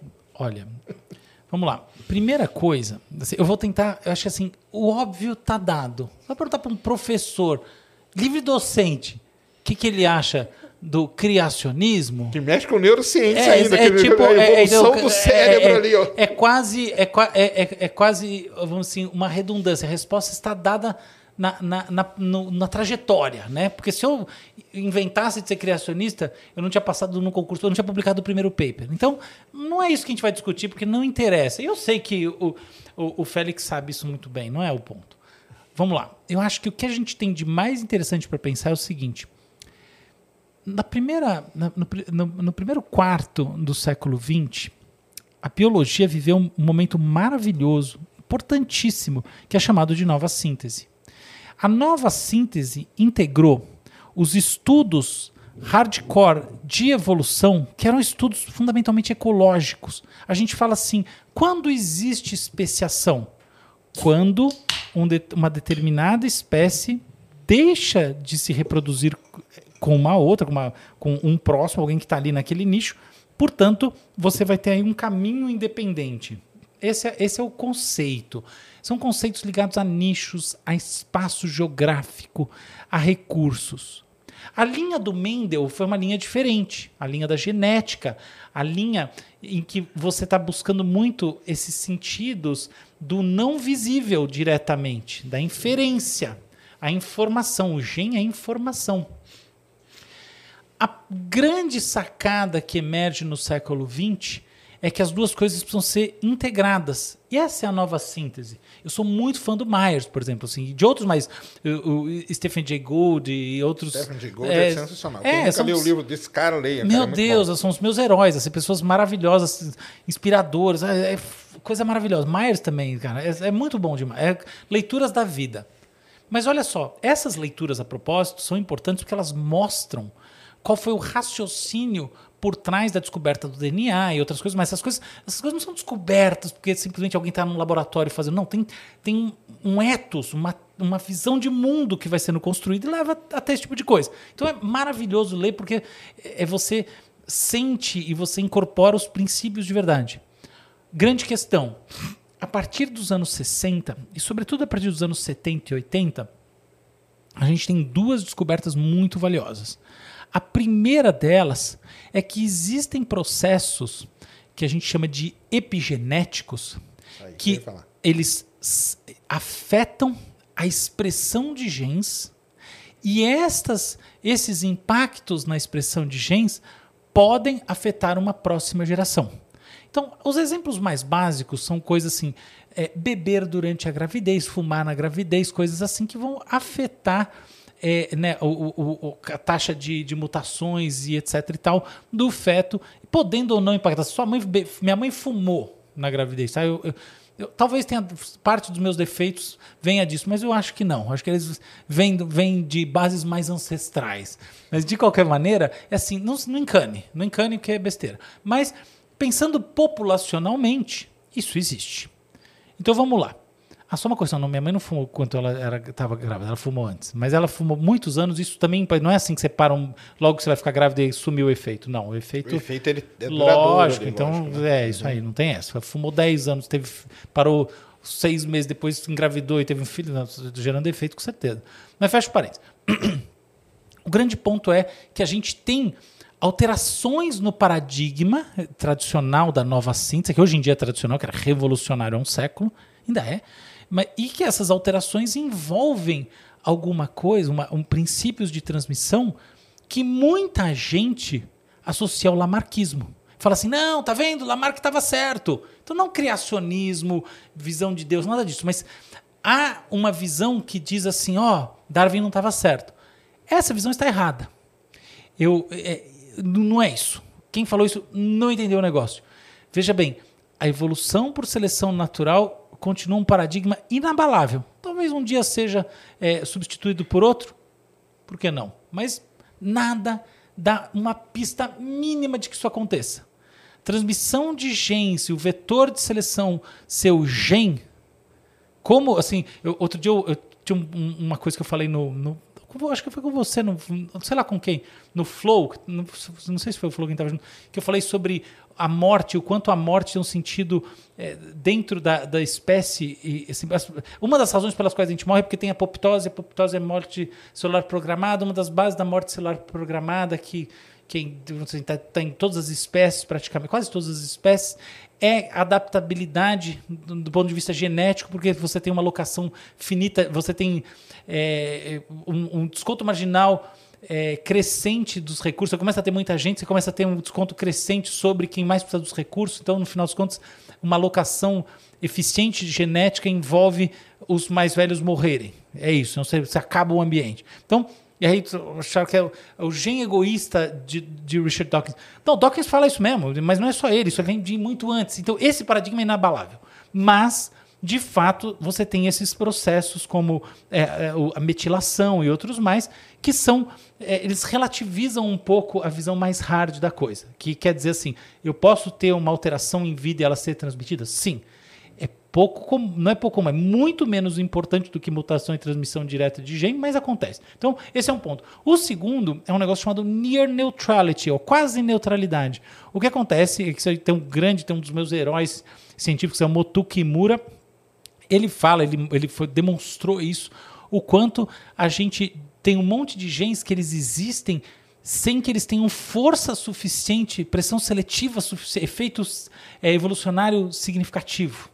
Então, nem tudo que você vê num, do ponto de vista genético pode ser feito, pode ser reduzido a uma leitura hardcore, evolucionária, porque tem genes que eles não têm força suficiente para mexer esse ponteiro. então, essas coisas são verdades. Eu acho que a gente tem uma nova visão do assunto que é mais complexa, que ela é menos é, é, estrita, mas definitivamente o paradigma da evolução por seleção natural não está sendo minimamente questionado por ninguém que tenha a capacidade de publicar alguma coisa que tenha evidência científica, o que significa que outra pessoa pode reproduzir aquilo e que pode que é falseável.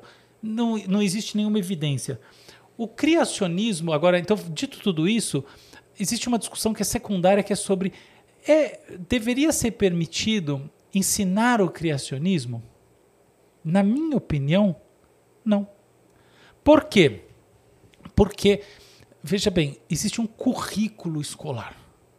Quando eu ensinar dentro de um currículo escolar alguma coisa, alguma, alguma visão de mundo, uma abordagem das coisas, que, no final das contas, ela é concorrente àquela que está no currículo, na prática, relativiza aquela que está no currículo. Se eu falo assim, não, mas é só mais uma leitura, é só mais uma leitura, só que não cabem as duas ao mesmo tempo. Como não cabem as duas ao mesmo tempo, não é só mais uma leitura.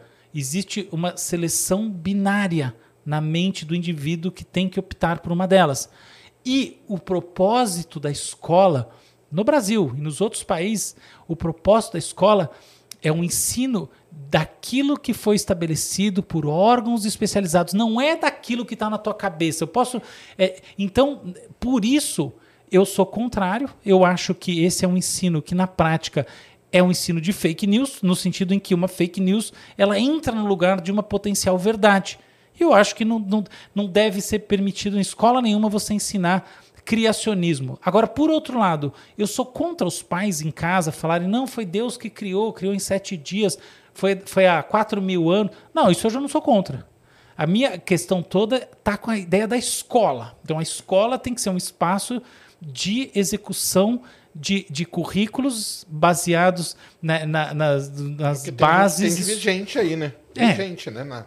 Isso, na LDB, né? E assim por diante. Então, esse é meu ponto de vista sobre o assunto.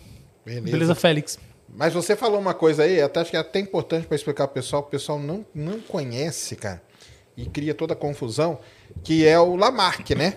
O uhum. Lamarck foi um cara muito importante Nossa, nisso tudo, né? Muito, muito. Fala muito. só um pouquinho quem que foi o Lamarck e o que, que ele fez ali, porque ele é o começo, da, é sim, é a base, sim, né? Sim, sim. O Lamarck tem uma teoria evolucionária que, che... que foi por muito tempo dominante, assim, hegemônica, a grande teoria evolucionária. E o, o, o grande ponto, o aspecto central da teoria é, do Lamarck, o lamarquista, é que você pode transmitir as características adquiridas durante a vida, de modo que aquilo que você faz durante a sua vida é muito determinante para a, as manifestações que emergem espontaneamente nos seus descendentes. A grande discussão era essa. E a grande, assim, a ressalva construtiva Lamarck, na minha visão, não é dizer Lamarck estava errado. Não. Mesmo é... porque a gente tem que voltar na cabeça dele, na época dele, né? O que, que ele tinha de recurso, o que, que ele claro. tinha na mão ali para chegar nessa conclusão. Sim, né? sim, total. E, e, tem um outro ponto. É, é, tem uma, uma coisa que é um twistzinho sutil, pouca gente discute. Na verdade, eu não vi isso em lugar nenhum. Assim, eu, eu pensei isso, mas o que o Lamarck estava intuindo é o impacto da cultura. Então, de fato, seus pais são absolutamente podem ser absolutamente determinantes, sobretudo se você se identifica com eles, pode mesmo. Seus avós, quem quer que seja, um tio pode ser. A grande questão é que essa transmissão não é, ela não cabe numa teoria da evolução ela não cabe numa teoria que está pressupondo que as coisas precisam valer para as outras espécies também, que, que, que a visão das, das coisas tem que envolver quem tem cultura tipicamente humana e de outros animais também tem, mas muito mais rudimentar, e também dos, dos, dos animais muito mais simples. Esse é o grande problema. Agora, em termos humanos, a transmissão né, funciona? Nossa senhora, se alguma dúvida? Até tem esse pessoal, tem uma linha da psicologia que trabalha com constelações familiares, essas coisas. Eu não acredito em nada disso. Mas eu entendo a intuição por trás, ela é muito poderosa. Lógico que tem sua família, que é assim, que é... seu avô, um dia você olha lá e fala, cara, não acredito, meu avô pensava, gostava de. Que coisa curiosa. E, e você fala, não, não, impossível que haja uma transmissão genética do gosto por, por astronomia. E eu nem sabia que meu avô gostava. Não tem mesmo. O que vem são essas coisas sutis que marcam, por exemplo, assim, se eu avô gostava de astronomia porque no fundo, no fundo, seu avô era um cara que tinha uma abertura para o que é amplo, para o que é cósmico. Ele tinha essa vibe. Mas essa vibe dele sempre foi escorada numa visão de que a ciência é importante, que foi transmitida para sua mãe, que chegou em você. Aí você sente que a ciência é importante e tem alguma coisa em você que gosta disso. E curiosamente você vai lá e você é parecido com o seu avô e não existe transmissão genética do gosto por astronomia. Você entende? Então, Entendi, claro. o aspecto cultural, familiar, ele conta demais. E, as, e, eu, e, eu, entendo que uma parte da intuição é, é, lamarquista, na verdade, la, a gente quer falar bonito, a gente fala lamarquiana. Lamarquista é para dizer que é ruim, né? Então, Entendi. Então, lamarquiana veio de uma de uma dificuldade de separar o que é impacto da cultura e do que é de fato biológico, até porque o conceito é, de gen era um conceito que. Assim, nem existia. É, é, exatamente. É, existiam hipóteses, hipóteses sobre isso, né? mas, mas assim, né, não uhum. tinha clareza sobre, sobre transmissão de forma alguma genética. Eu, o Lamarck e o Darwin, a gente pode considerar como se fosse o Newton e o Einstein, né? Porque o Darwin ele, boa, ele boa, bebeu boa, ali no Lamarck para depois é, expandir ali toda aquela teoria, né? Que é a mesma coisa do Newton, né? Que o pessoal tá, ah, não, o Newton ah, lá errou em tudo, né? Ele não, não errou, não, Newton, é tudo válido. Newton é o maior cientista da história da humanidade, é. de acordo com outros grandes cientistas e intelectuais. Eu tendo a concordar. E aí o Einstein veio e completou ali. Então eu acho que é meio tem esse paralelo. Isso é uma coisa muito importante. A gente falou muito disso ontem lá no Flow, que a gente tem que ir para a época que isso. Porque hoje falar, pô, mas olha que cara que besta que ele fazia, né, cara? Olha aqui, o, o cara lá pegava ervilha, cara, que maluco, né? Mas é o que ele tinha na época, cara. Aquilo lá é a vida dele. Hoje não, hoje você tem aí os equipamentos, o laboratório mais moderno, sofisticado que tem. E até a gente brincou que daqui 50 anos alguém vai olhar pra gente e falar lá, aqueles caras lá, ó, pensavam que eles estavam no, no auge, né, da, da negócio e ó, então é assim, cara. Então, mas é legal pra caramba esse, esse negócio aí. Tem alguma aí? Tem mais alguma, Cris? Não, beleza. Mas aí, cara, então beleza aí, ó. Já falamos coisa pra caramba, hein, galera? Vamos aprendendo Posso aí, ó. Fazer... Vai, vai lá, vai lá.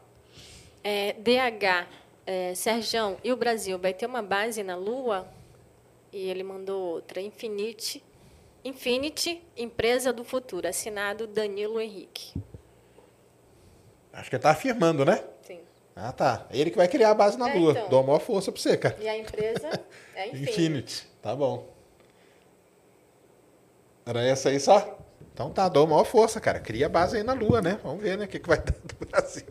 Ah, muito bom. Mas, Álvaro, cara, você tem lá seus textos são muito legais, né, cara? Aliás, convido todo mundo aí lá a ler os textos do Álvaro na Folha, sai é, semanalmente, né? Não, cada duas no domingo. Cada duas. Ah, é, mas é porque eu deixo acumular vários para sair lendo, entendeu? que é legal pra caramba. E, e tem umas coisas lá muito legais, né, cara? Que eu tava, que eu tava lembrando aqui. Tem aquele, aquele seu texto lá sobre viver mais ou viver melhor? O que a galera. Vamos fazer uma enquete aí? Vamos fazer uma enquete? Com a galera que tá aí no. Com a galera que tá no chat. Então, então vamos, vamos fazer de verdade. Olha só. Imagina. Não, mas não pode dar muito, você não pode dar muito É. embasamento, não. Não, não, Eu não, quero não, ver a galera. Na... Tá, É- beleza. É, é, é o- é o, o de verdade é assim, vamos botar a essência só e nada além. Imagina que você está, você criacionista, está lá com Deus e Deus te deu na sua mão um slider. E você pode deslocar ele para a esquerda, onde está escrito mais qualidade de vida. Seja a qualidade de vida o que você quiser. Ou para a direita, que você vive mais tempo. E se você não mexer em nada, então beleza, você não vai alterar o seu slider. Só que aí você vai morrer. Então você precisa alterar o slider. Você escolha de direita, você pode escolher o que você quiser. O negócio é, e aí, você, você altera ele para ter mais tempo de vida ou menos tempo de vida? Só que com mais qualidade. É. Então o Cris vai montar aí a enquete. O Álvaro vai explicar aí pra gente que esse texto dele que é muito legal, muito bem feito. E aí no final aí desse, dessa explicação a gente vê aí. Votem aí, hein, galera. Você quer viver mais? Ou você quer viver menos tempo, só que viver melhor? Vamos ver o que, que vai E não dar. dá pra ficar em cima do muro, senão Não você morre. morrer. Morreu agora. agora. Você morre. Morreu. Morreu. Ficou em cima do muro, morreu. Mas fala aí pra gente, como que é essa, esse Então, negócio aí? isso aí foi um- um- uma pesquisa do Instituto Isso. Locomotiva no Brasil inteiro.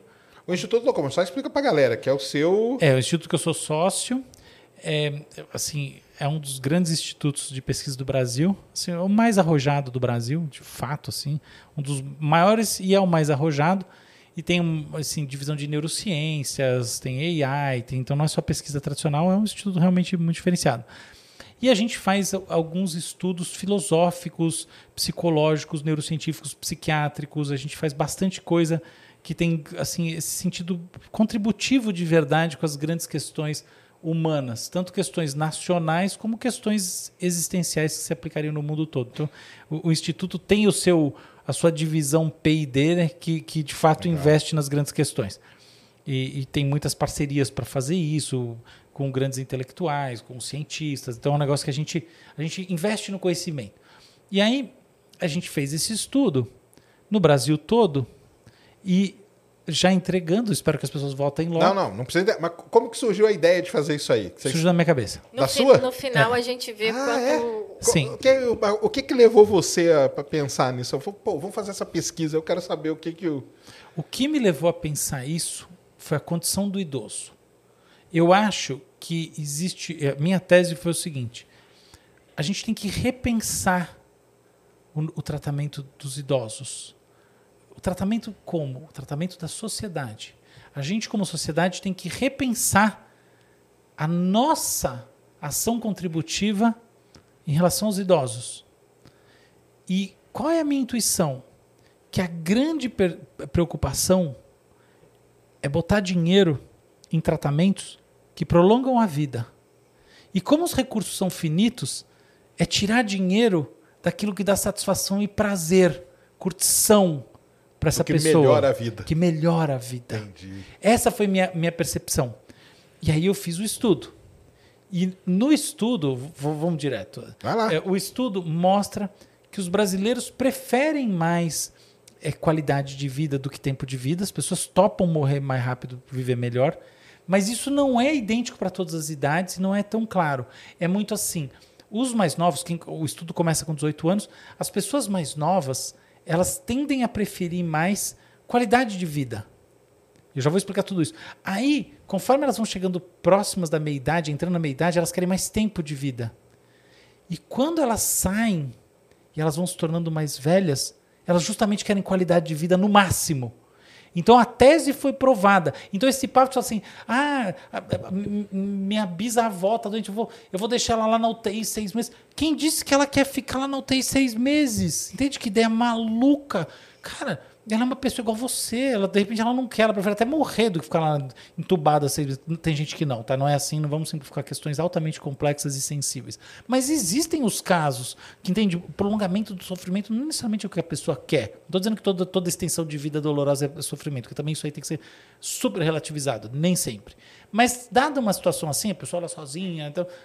É, às vezes não é. Só que. E esse nem é o trade-off. O trade-off é, tá bom, mas o custo disso se pudesse ser reinvestido em, por exemplo, poxa, a pessoa sair, ter um parque legal pra caramba pra ela ir, ter assim, festas que são promovidas, sabe, socialmente. Então, ó, então, então eu vou te pagar para assim, eu não vou te pagar tratamento pra você ficar na UTI a, a 5 mil reais o dia. Socializar pagar... o idoso. É, Igual a gente festa... socializa a criança, né? Quando leva ela pra escola no começo ali, né? É, com a ressalva que o idoso é um adulto, Tudo né? Bem, tipo assim, você, como, assim, vamos pensar assim, a grande questão é que, essa, que, que a renda cai muito rápida.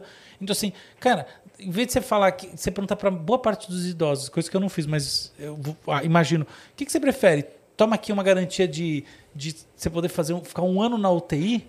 Ou toma aqui 5 mil reais por mês, que você é obrigado, a, 10 mil reais você é obrigado a queimar em curtição. Eu, eu quero ver um que vai escolher essa UTI, entendeu? A pessoa quer curtir, quer sair da balada, fala, cara, vou beber, vou, vou dançar, vou fazer o que, entendeu? Celebrar os meus dias. Então essa foi a intuição, isso que foi visto de verdade. Agora a parte interessante que eu acho que a gente tem que pensar, que assim realmente ela merece uma reflexão, é o que acontece no vale no dessa meio. curva. Porque na, essas, na meia vida. Nessa meia vida. Exatamente. O que acontece? A minha leitura é que conforme você vai se tornando mais velho, a sua percepção de tempo cai. E é aquele negócio que a gente está falando sobre o tempo. Como você tem muitas atividades, muitas responsabilidades, os filhos, não sei o que, você está naquele momento da vida que é né, o estirão da carreira, você sente que sempre te falta tempo. Falta tempo para estar com a minha filha, falta tempo para estar com as pessoas que eu amo, falta tempo para estar com a minha mulher, falta tempo para estar hum, sei lá onde, com os caras que eu falei que a gente ia viajar, não sei o que, não fui. Isso foi em 2018, já estamos em 2023. É, é, realidades Entendi. que valem para todos, entendeu? É isso. Então há uma urgência de tempo que mostra uma fotografia, mostra uma realidade da, da sociedade brasileira que é pesada num outro sentido. Então, da mesma maneira que você fala, poxa, existe algo de pesado do sujeito falando, cara, eu quero qualidade de vida, não me venha com mais. Eu já tenho 90, tanto faz 94, eu quero curtir esse ano pra caralho. Tem do outro lado o sujeito fala, cara, pelo amor de Deus, eu preciso mais tempo, porque o tempo não dá, porque eu não consigo aproveitar as coisas que eu quero. Mesmo que eu não viva tão bem. É, a pessoa simplesmente sente que, assim, é, é, claro que não é que ela faz esse cálculo racional, é que é, cada um está olhando o que. Esse é o segredo do estudo. Hum. As pessoas, as, apesar de ser um slider, uma, uma coisa que você desloca, não é assim que funciona no cérebro humano. A gente tende a olhar as potencialidades que nos importam mais e ser atraídos por elas. E meio que no momento também. Totalmente né? no momento, exatamente. No momento que a gente vê aquilo, a gente é atraído por alguma coisa. Tanto que você, você falou tudo. Outros momentos podem gerar outras respostas.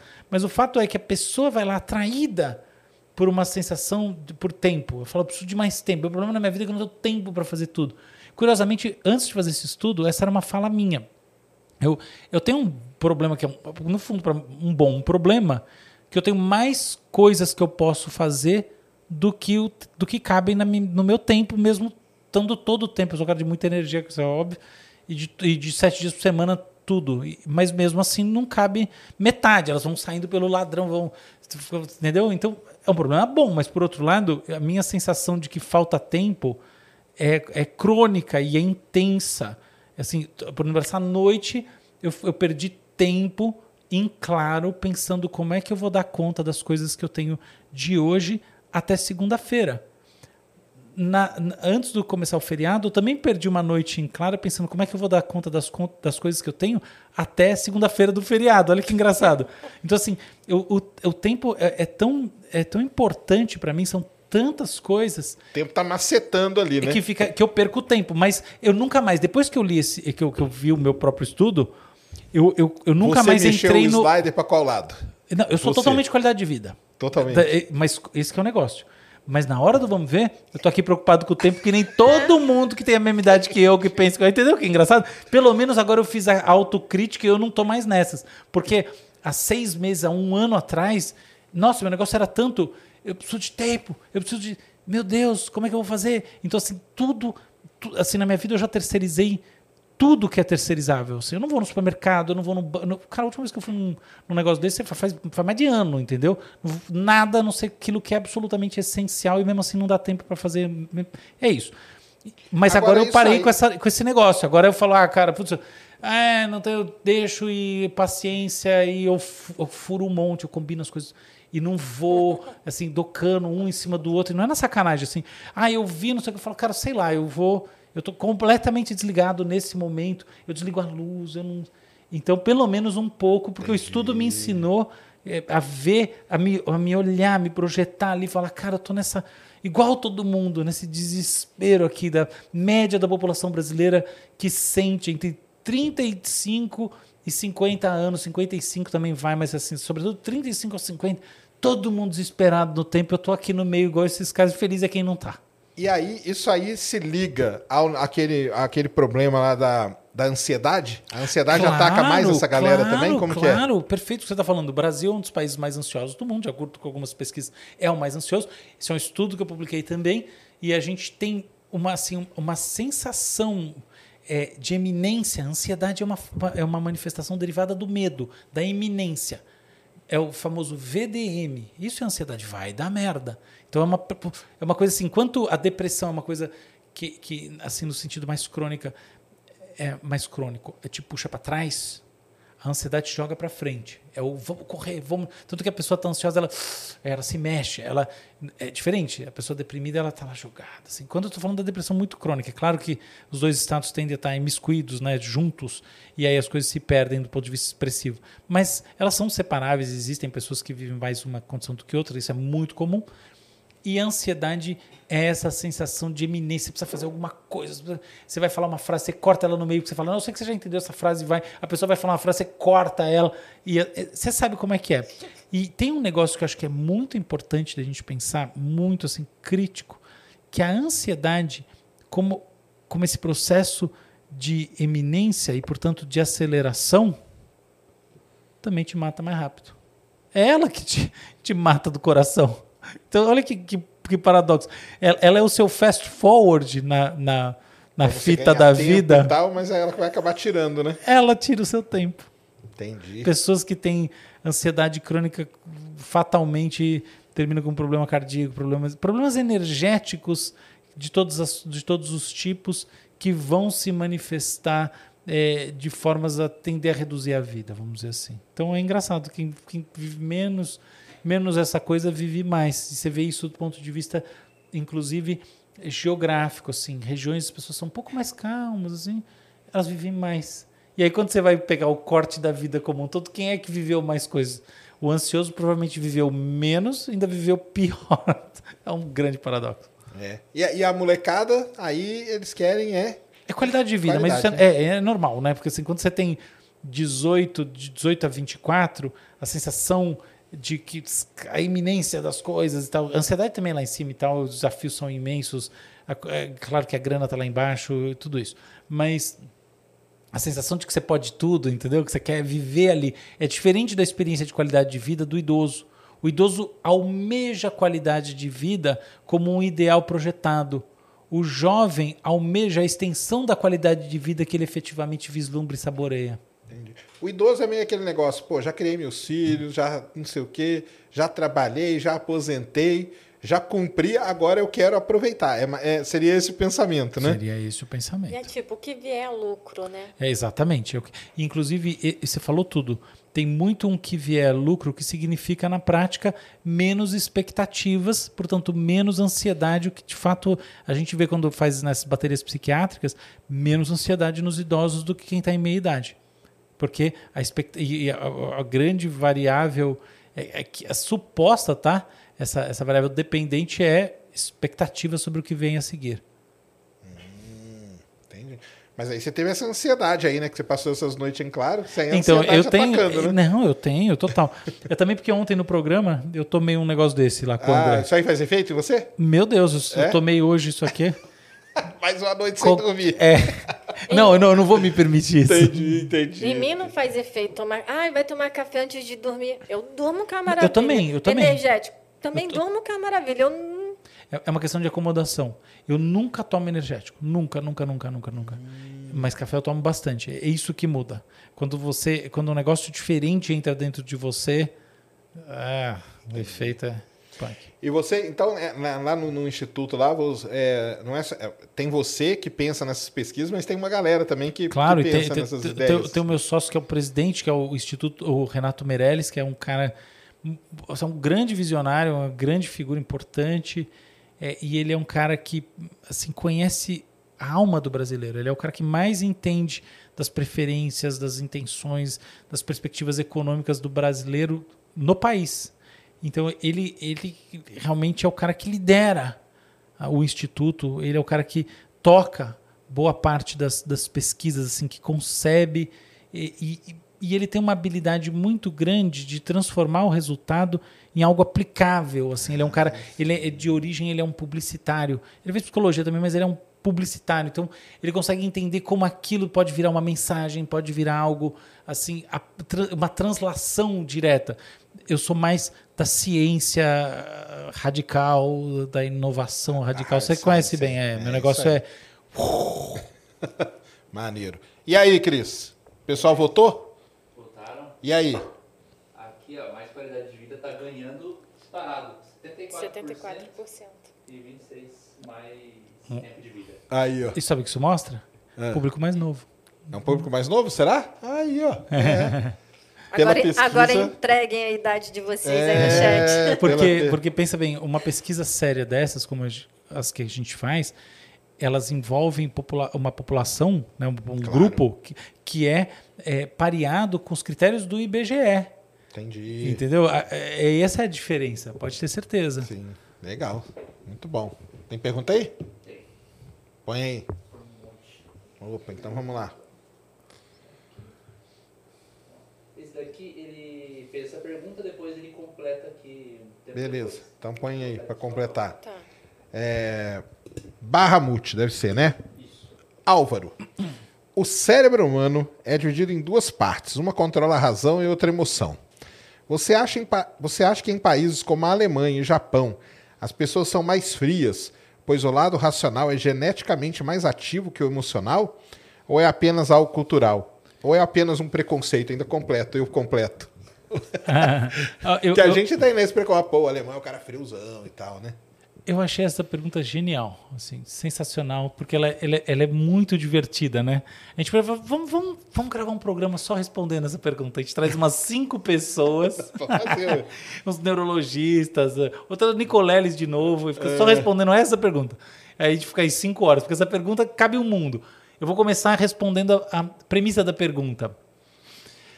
A ideia de que o cérebro é dividido em, em partes emocionais e partes racionais não é bem o fruto de uma de evidências científicas, mas o fruto de teses sobre aquilo que a gente chama de mente, que não é exatamente um correlato de neurônios. Quando eu olho do ponto de vista neuronal, as áreas elas são sempre multimodais. Quase sempre não. Tem áreas primárias, visuais, auditivas e tal, mas passando desse nível, quer dizer, a área que processa coisas básicas, sensoriais, as áreas fazem mais coisas ao mesmo tempo. Inclusive, eu acabei de publicar um artigo sobre linguística que traz uma crítica, uma crítica carinhosa à, à teoria do Chomsky, a teoria gerativista da linguagem, sob a premissa de que o módulo da linguagem que o Chomsky falava ele não, não tem evidência, ele não, tá, não é suportado pelas evidências, porque as áreas que tradicionalmente se pensava linguística, linguísticas, na verdade, fazem mais coisas do que processamento de linguagem meramente, elas são multimodais. Entendi. Então, isso vale para tudo. Agora, quando a gente vai para a mente, eu posso dizer assim, tá, mas eu entendo em mim, eu tenho um feeling para aquilo que eu chamo de racionalidade, que são processos em que o que conta de verdade é um certo trânsito do pensamento, em geral feito de palavras, pode ser também de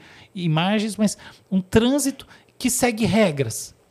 E uma das regras mais importantes, um princípio fundamental maior do que qualquer outro, é o princípio hipotético dedutivo. Então, eu crio uma hipótese sobre como as coisas poderiam ser, etc. Então eu crio uma abertura mental para alguma coisa e ali eu só aceito como válido para mim mesmo aquilo que é feito, que é, que é apresentado de mim para mim mesmo por dedução. Se isso, logo aquilo. Então, esse pensamento que a gente tem, então, que é assim, Gente, eu entendo que é isso que as pessoas, na maior parte das vezes, querem dizer como racionalidade, racional. como é, pensamento racional. Ainda que em estrito senso não seja, não importa. É, essa é a vibe. E que isso, a gente, quando pensa assim, a gente não quer que a emoção entre muito fortemente, porque a gente entende que a hora que você começa, esse processo esfria, ele tem uma mecânica própria. E do outro lado, a gente entende que, por exemplo, numa situação você está um amor, uma coisa que é uma vibe muito forte. Se você começa a pensar muito, também aquilo esfria. Então, então do ponto de vista mental, dá para entender que em algumas situações são essa, essa é existe essa coisa, aí. existe um pouco. E aí quando a gente olha para essa coisa, vem a grande questão. Que, então, passada a premissa, tá? Então, não acho que o, o cérebro definitivamente não é dividido em áreas dessa maneira. Ou, tem gente que fala assim: o hemisfério esquerdo é racional, o direito é emocional. Você tem mais processamento afetivo no lado direito de fato, mas definitivamente isso não é uma verdade estrita, não tem nenhum sentido se assumir isso, está errado, mas eu entendo o ponto. Então, beleza. beleza. Agora, então, passada a premissa, vamos lá. Será que populações inteiras são mais racionais do que outras, populações inteiras. Vamos pensar primeiro o racional. Aí eu, eu vou para a seguinte questão. Quando, quando eu, eu coloco isso para mim mesmo e para quem quiser estiver participando com a gente da brincadeira, pensar uma brincadeira. Uhum. Eu coloco a seguinte questão: será que a gente deve tentar responder isso de maneira absolutamente livre? Ou será que a gente deve fazer algumas restrições, como por exemplo dizer assim: Vamos brincar que aqui no caso dessa dedução só vale a tal da racionalidade, o processo hipotético dedutivo, baseado em linguagem. Eu acho que pensar dessa maneira é mais fácil, mais divertido. A outra, senão, não, cara, sei lá, como é que ele vai responder isso aí? Não tem que é impossível responder. Quando a gente pensa em linguagem, tem uma pista. Existem é, povos que têm línguas mais simples. Isso é um fato, que tem é, vocabulários menores e assim por diante. Então a gente pode dizer que a racionalidade, né? pensa um povo isolado que tem uma linguagem muito simples, né? Por exemplo, tem um, um povo descoberto por um linguista chamado Everett, que é um povo da Amazônia que não tem a linguagem deles não tem é, essa capacidade produtiva, gerativista de você construir um período dentro do outro, eles não conseguem fazer isso. Então, se você olhar dessa maneira, de fato, é, você vai dizer que a racionalidade é menor. Aí vem a seguinte questão: quando a racionalidade é menor, a emoção é maior? Talvez não. Então, a gente tem essa, esse questionamento. Então, fecha o parênteses, eu entendo que a racionalidade sim pode variar de acordo com o uso que você faz da linguagem. E eu te digo, e se isso é verdade, por que eu estou fazendo esse, né, essa, essa, essa digressão sobre aquilo que não é o quente da história, que são esses povos que têm línguas mais simples? Não é para simplesmente entrar num. chutar a bola para a estrela. Não. É porque se isso é verdade, a gente pode dizer que pessoas que usam a linguagem de maneira mais radical e mais sistemática, do ponto de vista da aplicação dessas regras lógicas, podem ser mais racionais do que as outras. Então, essa é a conclusão onde eu queria chegar. Então, eu acho que existem essas diferenças. E quando que você faz isso? Quando? Resposta para mim é simples. Quando você é instruído a fazer isso. Eu não acho que existe dom nenhum. Então, aí tudo isso para dizer no, uma coisa que se eu falasse primeiro ia cair quadrado, mas existe uma relação entre nível educacional e racionalidade percebida que é medida experimentalmente por causa disso. Entenderam? Entendi. Então, sim. Agora vamos para o outro lado.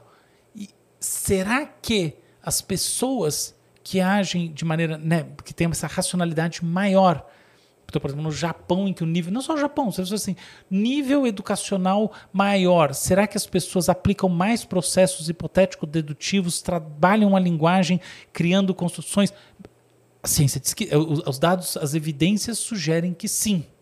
Não é uma regra para todo mundo, mas sugerem que sim, e por isso que para a escola é importante que uma das coisas que você aprende é esse trato, desse fluxo de pensamento dessa maneira.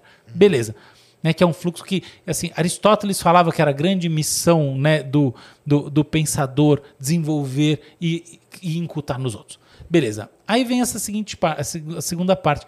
Mas será que quando você se torna mais racional nesse sentido, você se torna menos afetivo? Aí eu acho que não.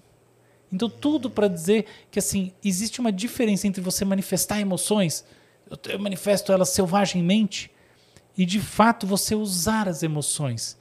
Eu vejo, por exemplo, então se falou em Oriente, cara, pensa esses princípios de monges, etc., de, de emanar o amor, mas são pessoas altamente afetivas, entende? Não é verdade. Que, e muitas delas altamente instruídas. Pensa num grande cineasta que tenta transmitir uma emoção, um grande escritor que está lá. Cara, pessoa que escreve, que está assim, na essência da transmissão lógica, que constrói aquele arcabouço complexo injeta emoções nele. Então, tudo para dizer que, ainda que a gente entenda que essas potências possam se manifestar independentemente na nossa vida, não é bem verdade que elas são é, dicotômicas. Eu acho que, pelo contrário, eu acho que quando você se conhece mais, o que muitas vezes envolve pensamento, você pode abrir comportas emocionais mais poderosas. Entendi. Qual que é o complemento lá, Cris? Mas será que ele não está falando aquele lance dos, desses, dessa galera ser mais fria? Então, eu, então claro que está. mas eu, eu, a minha resposta é eu não acho que Entendi. necessariamente você vai ser mais frio porque você desenvolve mais o pensamento racional. Existe uma percepção de frieza, eu conheço, né, eu não conheço o Japão, mas, cara, os países europeus eu conheço muito bem, o que você quiser eu, eu sinto que, de fato, os países anglo-saxões são mais frios. Eu acho mesmo que isso aí é verdade. O italiano fica lá berrando Não, o, ita o, o, italiano latino é menos é. frio, exato. Tá, isso, aí, você tem toda a razão. O italiano tá lá berrando e tal, enquanto o inglês ou o norueguês tá lá, pô, sério, o que, que esses caras ficam gritando aí e tal? É, eu diria o alemão mais frio que o norueguês, mas é, é né? sim, mas, mas é isso aí. Eu, eu, é mesmo, eu sinto isso. Mas será que isso vem do uso ah, do pensamento sim. racional, não acho que é isso. Entendi. É outra coisa. É muito mais a estrutura de socialização. Entendi. Ó, vamos Cultural, lá. né? Cultural. Ele falou lá, ó, caso a resposta tenha sido sim, por ser um povo que o lado racional é mais ativo, você acha que isso pode ser um dos fatores que contribuem para que países com pessoas mais frias são os que mais possuem renomados nomes da ciência? Caso não, quais os fatores você acha que influencia? A minha resposta é não, como eu disse. Eu acho que assim a racionalidade ela não é frieza e, e ainda que exista uma dicotomia entre frieza e, e manifestação afetiva, ela, portanto, não é a da racionalidade em si. Eu acho que os países que produzem nomes mais renomados na ciência, muitas vezes, muitas vezes não, estão por definição associados àquilo que a gente entende como maior racionalidade, mas não necessariamente com frieza. Por exemplo, se a gente for fazer um ranking de frieza entre os Estados Unidos, que é campeão disparado, e a, a vamos dizer assim, a Alemanha, que também tem grandes gênios, mas os Estados Unidos ganha, a gente vai ver que assim há uma inversão em relação ao ranking de frieza.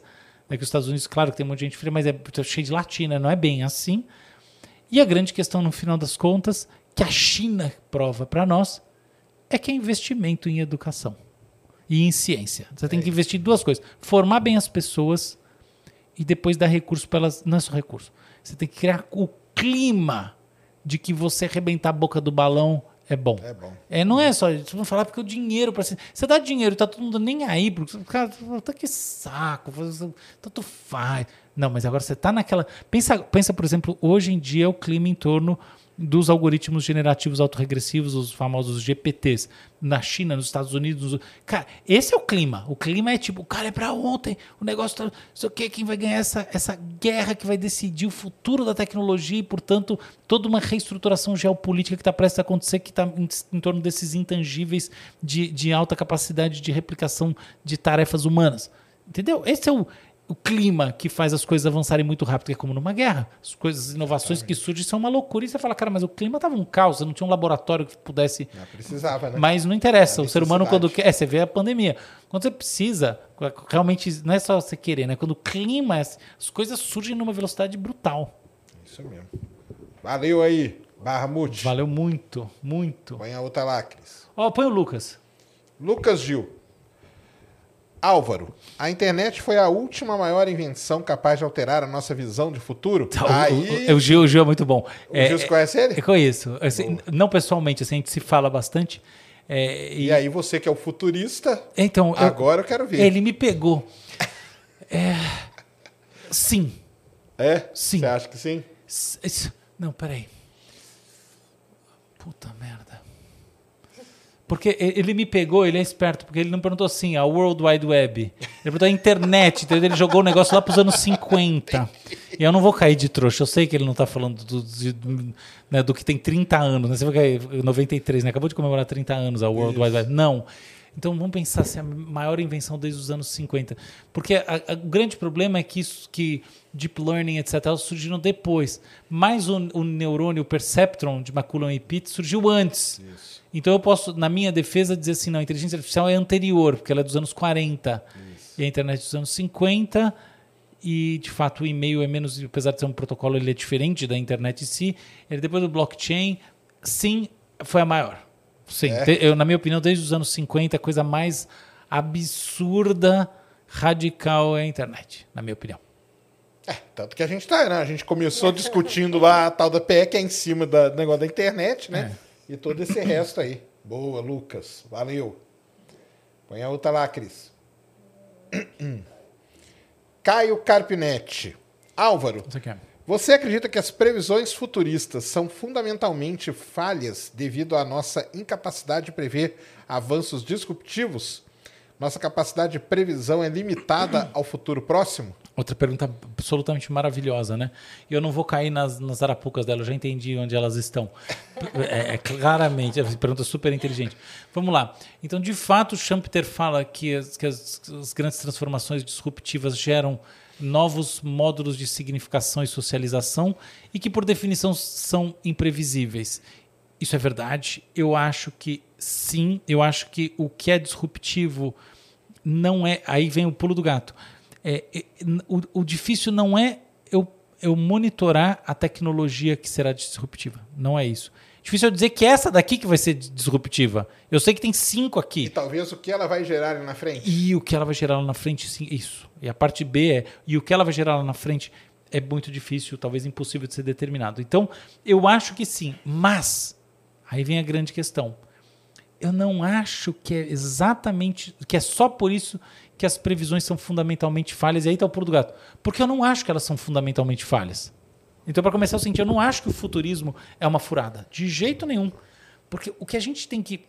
É, em, pelo menos a minha tese, eu acredito piamente nessa tese, que eu acho que todo mundo tem que incorporar, é que o futuro é uma manifestação cifrada do tempo presente. Nós temos o nosso daqui a 10 anos.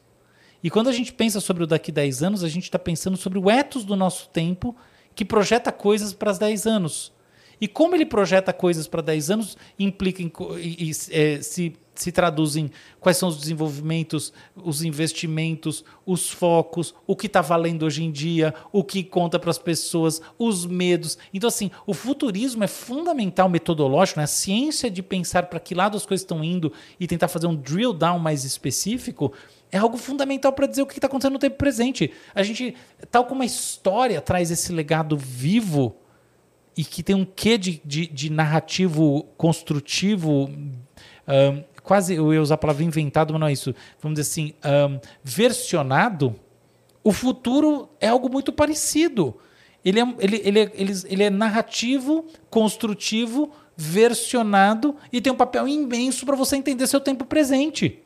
Entende? Eu acho que a grande alteração que a gente vem vivendo hoje em dia nessas representações de, da flecha do tempo, que é uma flecha meramente imaginária, como nós dois sabemos muito bem, nós três sabemos muito bem, é justamente entender que essa projeção de futuro é absolutamente importante para determinar o ethos do tempo presente. Você vê, o ethos do tempo presente em 2023 é absolutamente determinado pela substituição do trabalho por algoritmos generativos. Isso não está acontecendo totalmente na prática, no dia a dia, em todas as. Mas essa percepção da iminência determina as ações. Eu vou dizer assim, até uma coisa que eu estava comentando ontem no Critique. Eu estou com vagas abertas em diferentes empresas que eu sou sócio, e, cara, você não tem noção como mudou, assim, como assim, as, como as pessoas que estão aplicando estão muito mais assim, é, é, entusiasmadas, é como se assim, baixou uma humildade absoluta nas pessoas. Eu tô captando, que eu acho ruim, tá? Péssimo, porque eu quero mais. Tô nem aí que quebra as empresas, dane Assim, o que eu tô vendo é que as pessoas estão com medo do chat GPT. Isso, cara, mudou esse, nesse nível a coisa, entendeu? Então, esse é um negócio, é você captar o tempo presente. Então, primeiro, eu não acho que elas são fundamentalmente falhas, porque mesmo quando a previsão é errada, a análise que se aplica ao tempo presente pode ser certa. E aí vem o último fator, que é, da, então, do ponto de vista mera factual, elas estão erradas simplesmente por causa dos aspectos disruptivos? Não. Elas estão erradas também porque existe estocasticidade. As coisas por acaso acontecem de uma maneira ou de outra, ou mais do que isso, coisas que estão numa área que não tem nada a ver com, com essa com a que você está concentrado, elas começam a impactar e isso era absolutamente estocástico, imprevisível. Exemplo, a guerra da Ucrânia, a invasão da Ucrânia, para ser mais preciso, pode gerar um tipo de impacto que vai impactar na, nas cadeias é, produtivas envolvendo hum, né, as tensões geopolíticas dos Estados Unidos com a China, que pode, por sua vez, gerar não sei o que, que não sei o que, que de repente vai botar o Brasil numa outra posição e essa posição faz com que você que tem uma empresinha de um negócio que você acha que não vai dar em nada, vira um burro. Ou o contrário, cai, colapsa tudo. Entendeu? Então essas coisas mudam muito. Mas acho que uma coisa também que ele quis dizer, será que é aquele negocinho, é igual que a gente fala, né? Por exemplo, você volta aí, é, 15 anos atrás. 15 anos, por exemplo, 2007. Uhum. Quando o Steve Jobs lança o iPhone. Antes isso aqui não existia. Sim. 2007 é ontem, né, cara? Sim. 2007 é ontem. Aí vem ele, lança o negócio, isso aqui dá uma quebrada no Absoluto, mundo, né? É isso aí foi uma, uma inflexão ah, gigantesca. Opa, lógico. Hoje todo mundo tem. Aí, só que o YouTube ali começar a ficar um negócio bom mesmo, vai o quê? 2010, mais ou menos tem coisa que a gente, a gente, que eu acho que não sei se ele quis dizer isso também, tipo, a gente nem sabe o que vai ter daqui dois, três anos, entendeu? Isso é verdade. Então veio o cara lá, 2007 ele mostrou o, o smartphone, que até então era uma loucura. Que dedo, cara? Era as canetinhas, né? Que alguém vai querer pôr o dedo. Acabou, cara. Você dá uma caneta na mão, o cara joga fora. Aí vem o YouTube, que muda totalmente. Sim. Aí, só pegar aqui, nó, puxar a sardinha aqui pro nosso negócio, é, de repente, cria esse negócio de podcast nesse esquema aqui e tal, e não sei o quê, que dá uma virada na Sim. comunicação. Total. Coisa. Só que tava tudo aí. O que eu quero dizer é o seguinte: tava tudo aí. Só que precisou acontecer alguma coisa para isso aparecer.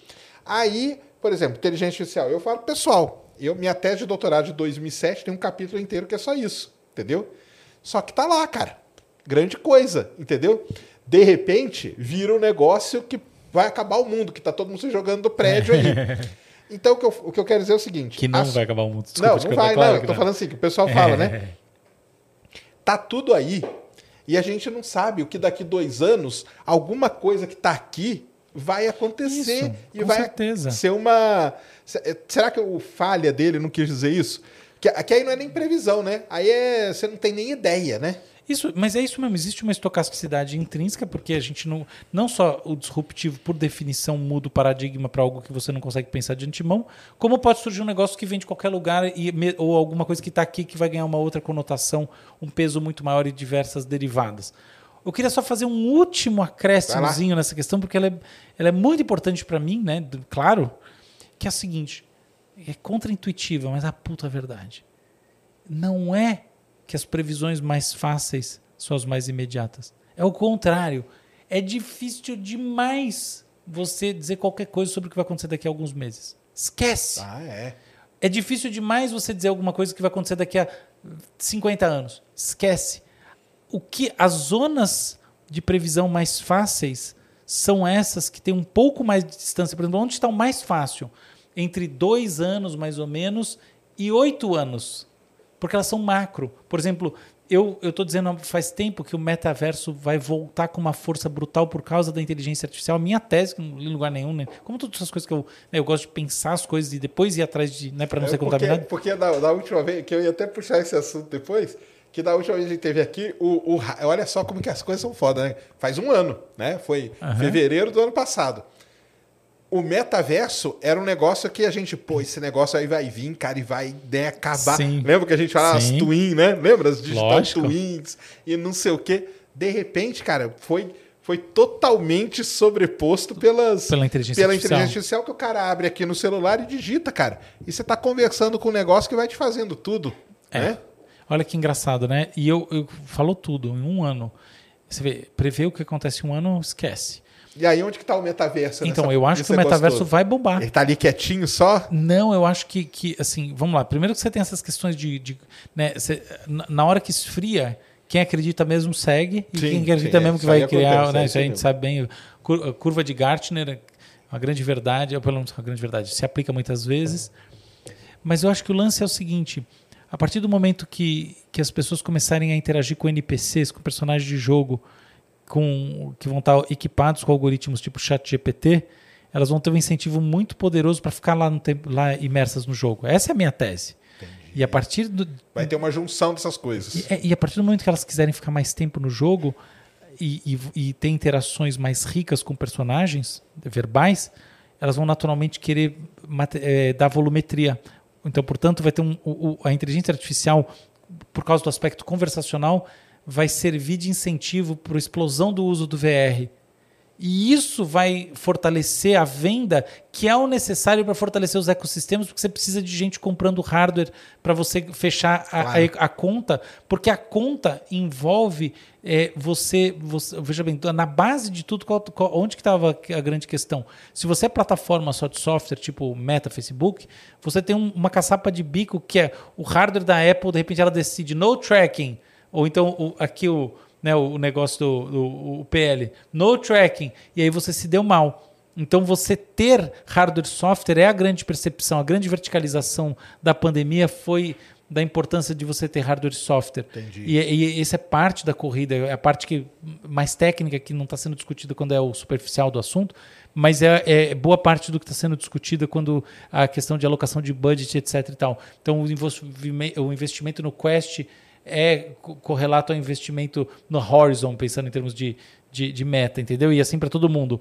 Então, essa equação vai ser mais bem amarrada, a coisa vai ser fechada pelo, pela, pela, pelo aumento da venda de, de, de aparelho, hardware. de hardware, para usar. O em, software que está ali. Que é, vai ser gamificado. Essa é a minha tese. Então, eu acho que o negócio vai voltar. Agora, olha só, de novo. Essa tese é, assim, precisa acontecer para essa projeção, essa perspectiva ser válida? Não. Porque meramente eh, de eu, de eu entender que existe essa oportunidade, eu posso ajudar players que vão fazer bom uso dessa oportunidade, mesmo que ela não exploda. Então, eu, e de fato, é uma coisa que eu faço. Então, eu chego lá, uma coisa começa assim, poxa, se eu trabalhasse com games, eu imediatamente agora estaria trabalhando com, com, com a implementação de algoritmos desses para fazer com que você possa falar de tudo da sua vida dentro de um game. Esse seria o game. Eu até pensei, The Game of Life. É claro que já existe, mas seria um The Game of Life. mas tem aí no tabuleiro, né? O jogo é. da vida é aqui no tabuleiro, né? Que você vai. Não, eu imagino que com esse nome tem, tem, Não, tem um negócio de biologia que, é, que ah, tem um sim, sentido. Tem, é verdade. Tem, tem. tem mas é. ia ser uma, um novo The Game of Life que eu pensei assim, que tem essa estrutura. Então percebe? Essa, a, o futurismo tem muito desse lance de constru construir hipóteses consistentes que parecem bater com aquilo que as pessoas estão fazendo, com os players que, que investem em longo prazo estão, enfim, mirando para que você possa ajudar em planejamentos e você mesmo entender o tempo presente, que é o tempo em que as coisas estão acontecendo ali e que estão nos bastidores, que as pessoas não estão percebendo tão bem e que é o grande negócio que no final dos contos vai determinar aí os fluxos do futuro. Entendi. É, tá vendo aí, galera. também, não, eu, também, eu também acho que tem muita. Porque tem o, o, alarmismo que se cria de todos os lados, né? Quando vem esse negócio. Ah, não, porque agora é só tal coisa, tal coisa acabou. Ó, esquece, esquece. Cara, não esquece essas não, coisas não. não besteira, cara. besteira, sem é. ingenuidade. Coloca ali, Cris, a próxima.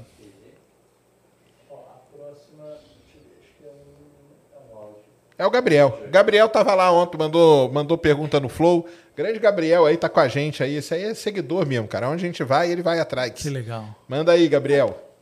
Santa Rita do Sapucaí.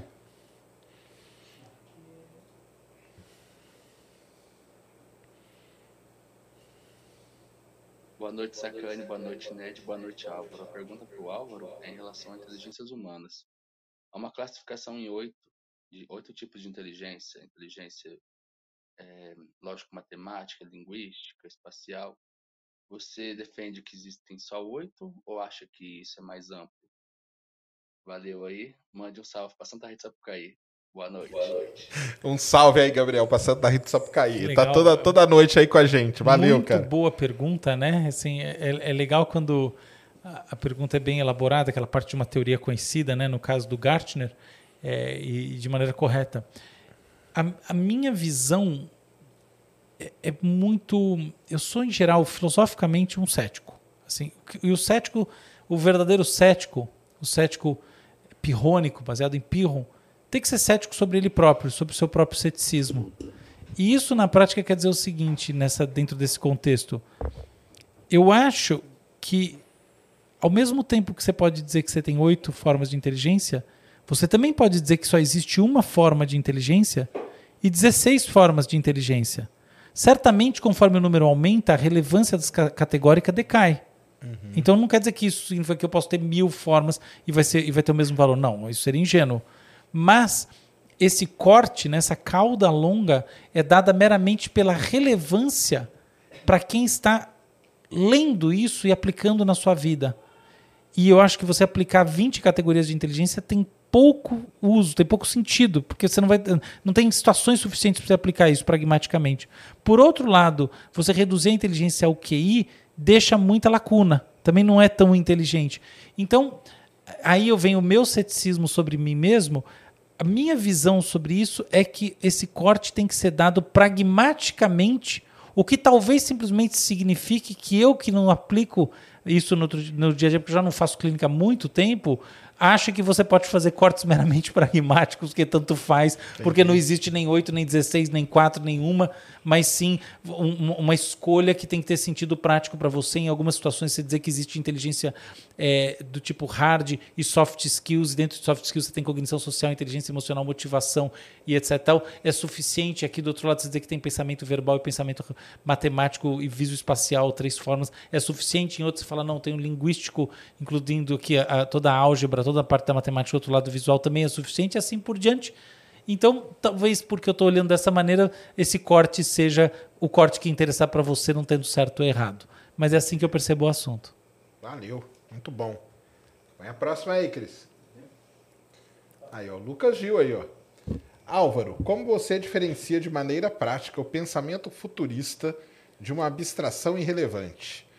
PS, eu quero meu livro autografado. Forte abraço a você, Sérgio Ned. Valeu aí, Lucas Gil. Tamo eu, junto. Eu espero que você esteja lá no, no lançamento, Lucas. Ah, é? Vamos falar daqui ideia. a pouco do. Ah, do, sim, não, não tô falando isso porque eu é. imagino que ele esteja assistindo. É, eu espero mesmo. Olha só. Eu, eu, eu, eu acho essa mais uma boa pergunta, e só que ela tem uma, uma pegadinha. Eu não acredito, mais uma, né? Esperta, que assim, eu não acredito que, que, que uma projeção é, sobre o futuro seja abstrata. Eu acho que se ela for abstrata, ela tem pouco valor. Eu acho que ela tem que ter uma certa materialidade mesmo. Assim, eu acredito que os algoritmos vão entrar nesses personagens de jogo, os, os, os, os, personagens de jogo ou de jogos vão atuar de maneira interativa, a interatividade vai gerar não sei o quê, ou seja, e bababá. Existe uma narrativa. Se é meramente abstração, eu diria que o jogo nasce perdido, porque sendo a, a abstração vamos dizer assim, correlacionada a uma prática que a gente vai descobrir daqui a oito anos ou não, ela tem pouco sentido prático no dia, no dia a dia. Então, a minha resposta começa assim, de maneira bem prática. Abstração, não. Eu quero saber de descrição. E aí vem a discussão que se torna muito mais palatável, que é como você separa a descrição que tem potencial sentido da descrição que não tem. Na minha visão, a descrição precisa estar orientada por duas coisas, pelo menos. Uma série de processos hipotético-dedutivos que envolvem também um entendimento de intenções, de players que estão determinando as coisas em determinado setor. Então, porque esse aqui faz sentido, por exemplo, esse negócio que eu acabei de falar, hardware, a, a, a dinâmica hardware-software para empresas de social media como, como Meta, que só tem software para mim, a lógica move isso, eu sei que ela move, eu conheço as discussões internas, então eu posso falar isso com uma certa propriedade, eu entendo que as intenções são orientadas, em, pelo menos em algumas partes da empresa, sim. Então, esse é um ponto fundamental. Se você não tem esse tipo de conhecimento, fica, vira achismo. Uhum. O segundo ponto, que é, é, Então, essa é a parte que eu diria que, que é mais fácil, porque basta você ter conhecimento, inteligência, lógica que você faz. Não é fácil, mas é mais fácil. A parte difícil é entender a história. Então, por exemplo, o, o, o Ray Kurzweil, né, o grande cara do futurismo, fala que, que assim que, que agora as transformações são exponenciais. Para mim está totalmente errado. Para mim isso aí é uma, uma é, titica de galinha. Assim, não desrespeito ao cara, mas eu acho titica de galinha. Isso é, eu, me mostre um historiador sério que vai corroborar isso. A história não é de processos lineares ou, é, ou exponenciais, qualquer coisa. Não. A história, ao que tudo indica, é dialética. Você vai, você corre e desenvolve um negócio até uma hora que você bate contra o muro. E aí você o negócio é assim, as, as, transformações hegemônicas mais fortes são pivotadas numa outra direção e ela vai até uma hora que ela bate contra um outro muro. Então elas não são assim, isso vai gerar aquilo, que vai gerar aquilo, que logo em 100 anos a gente vai... Não é assim que a história funcionou até hoje. Então eu acho que entender a história é fundamental. Eu sou filho de, de, de historiador, minha mãe é uma grande historiadora, professora titular da USP, uma das maiores historiadoras do Brasil, disparadamente. E, e, talvez então por isso eu tenho uma família de pessoas que pensam o assunto, eu levo muito a sério. Mas uhum. eu não sou um historiador, eu não tenho esse conhecimento da teoria da história em profundidade, mas eu vou te falar aqui que assim, para mim é muito intuitivo que a gente não pode olhar para o futuro desconhecendo dinâmicas históricas básicas. Então, pelo menos essas básicas a gente tem que conhecer. E é aí que eu vejo que é onde a coisa morre, porque em geral o futurista é um sujeito que está preocupado só com o de hoje para amanhã.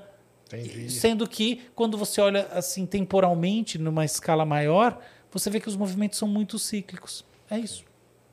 Muito bom. Valeu, Lucas. Valeu, Lucas, mais uma vez. É o Rodrigo, né? Isso. Rodrigo Alves. Salve, salve. Álvaro, por favor, comente essas frases. Lá vem. Uhum. o instinto serve melhor os animais do que a razão para o homem. José Saramago. Dado que o universo é infinito, a mente nunca alcançará. Leonardo da Vinci. Ned Serjão, parabéns pelo trabalho sem sem fim. Tamo junto aí, Rodrigo. Muito Comente legal. aí. Tá bom? Eu vou começar com a segunda, que é mais fácil. É. É, a gente não sabe se o universo é infinito, né, Sérgio? É, não sabe. Né? Então, né? é, isso tem que ser relativizado. Mas o princípio, que é muito, muito, muito, muito, muito, muito, muito, muito, muito, muito, muito verdadeiro, é que a ideia de que a gente pode saber tudo é uma ilusão. Esse princípio, sim. Todo sujeito que começa a estudar mais sério alguma coisa, mergulhar, seja num, num estudo assim científico, metodológico, seja no, no, estudo como introspecção, como busca de si mesmo, como terapia, percebe em algum momento que o verdadeiro insight é a descoberta da pequenez, do quanto falta, do quanto seria impossível saber e da arrogância que é um dia na sua vida você assumir que você vai de fato saber as coisas que vão acalmar, apaziguar a sua mente questionadora. Então, esse é o negócio, essa é a verdadeira mensagem, essa humildade é que separa os sábios dos tolos. A primeira questão para mim, ela tem uma questão, ela tem um aspecto é, que eu acho que, que a gente tem que pensar, que é sutil, que é o seguinte: ela é mais literária do que propriamente científica. Então, assim, o que quer dizer que o, que o instinto serve melhor, né, o instinto aos animais do que a razão ao homem. Quer dizer que quando você age desconectado das suas emoções, você não encontra a realização, a plenitude e a felicidade. Esse é o sentido da frase. A frase não é sobre. Ah, mas o, o instinto, né? Sim. Que tá, tudo bem, não importa a grafia. O que instinto. O animal, ele, ele, ele usa. Ele, não é esse o papo. Fugir, o papo é assim, ó. Você é muito racional, você deixa passar as coisas. Que é um lance muito Saramago, né? É, é um, um, ensaio sobre a cegueira, né? Que o Fernando Meirelles botou em tela. Que eu recomendo que todo mundo veja esse filme de novo. Que é com a Julianne Moore, que é brutal, de, de perfeito, que é um filme branco né, que ajuda, porque se você não vai ler o livro que demora, que não sei o quê, hoje em dia é isso. Pô, essa... Baixa o de Minhocão, viu? É, isso. Falou tudo. Então, tem esse negócio de você poder ver o filme, você entendeu? Esse branco, esse branco é o limite da razão. Então, o que o Saramago está dizendo não é para ser tomado ao pé da letra sobre o instinto animal. Ser... Não, não. Ele está dizendo assim: desconectado das emoções, você é um ser que vaga no nada. Outra grande verdade. Duas frases magníficas. Boa, Rodrigo. Anda lá. O Caio lá, né? Caio Capinetti mandou lá de novo. Uhum. Álvaro, existe, existem evidências experimentais que apoiam a relação entre coerência quânticas, coerências quânticas nos microtúbulos cerebrais. Caramba! Não, não, isso é, isso é muito objetivo que ele está falando. É? Tem, opa. Eu não faço nem ideia do que, que é. Sim, Explica para sim, eu nós. sei, eu sei, e a natureza da consciência? O que, que é microtúbulos cerebrais? É o cara? seguinte, é, os neurônios, a gente está sempre acostumado a pensar os neurônios do ponto de vista da comunicação neural, mas na verdade o neurônio em si precisa ser alimentado. Ele precisa, ele- ele- você precisa de ATP, você precisa ter energia. E a transmissão energética dentro dos neurônios se dá por microtúbulos. Então somos, somos assim a coluna vertebral dos neurônios, tá?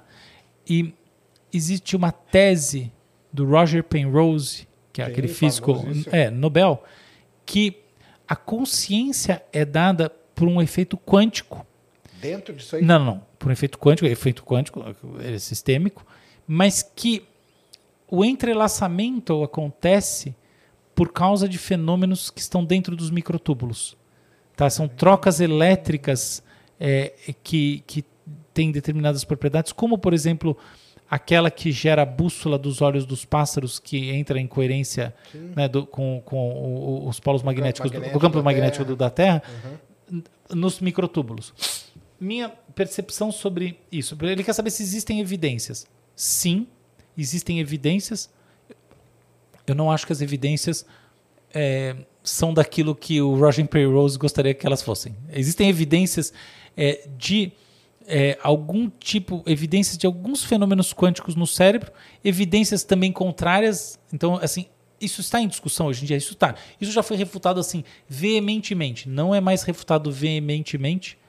Agora, olha só, tem uma brincadeira que para mim permanece válida. É que assim, olha, a gente não sabe porra nenhuma sobre o mundo quântico, sobretudo dentro do, do universo dos seres vivos. A gente não sabe porra nenhuma sobre a natureza da consciência e, por exemplo, a capacidade de determinação da emergência dela em sistemas sintéticos como algoritmos. E porque a gente não sabe porra nenhuma das duas coisas, é como se elas tivessem uma a ver com a outra, mas não necessariamente. Então, essa é a brincadeira. É, minha percepção sobre o assunto é muito essa de, do, do cético, no sentido que tem que, que leva as coisas para o campo que acredita que ele pode ser experimentado intelectualmente melhor. Eu acho que apelar para fenômenos quânticos é tipo apelar para Deus, para estraga a brincadeira. Carta mágica. É, carta mágica, entendeu? Então eu não acho que, que usar carta mágica é bom nunca. Então eu não sou muito simpático a essa tese. Poderia ter o efeito quântico, mas, cara, papo que. Tá bom, então é isso, né? Ah, O fenômeno. Porque daí tem a seguinte questão, tá bom, mas e por que raios que, que, essa- que a coerência quântica geraria a consciência? Por que a consciência é uma coisa que. Não necessariamente, entendeu? Ah, Não, não, não é evidência. Por- por- talvez a coerência quântica poderia fazer a gente relinchar.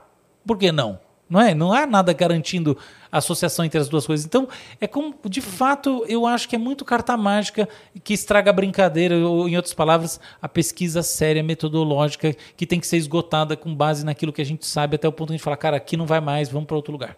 Entendi. Muito bom. Tem aí, Ned? Temos. Vamos para as. Anda aí. Quê? Vamos para as. Parece o quê? Para as finalmente? não, você está esquivando. É que aqui é. Você vê que é diferente. Aqui tem muita interação com o Sim, público, sim, entendeu? sim, sim. Que é Só isso- para saber que é horas legal. são. Agora são 11h10. Vamos. Já vamos, vamos lá. Vamos, vamos, vamos. MRPA Android. O universo está em expansão. Imagino haver espaço pré-alocado em algo que sustenta o universo e expandir. O universo de Dark Matter, ao mesmo tempo, Eu vou deixar o Sérgio respondendo. explique por gentileza. O Sérgio responde essa, eu vou fazer um Nossa xixi. Senhora. Como Game, que- game criando mais vídeos novos e imagens para mandar.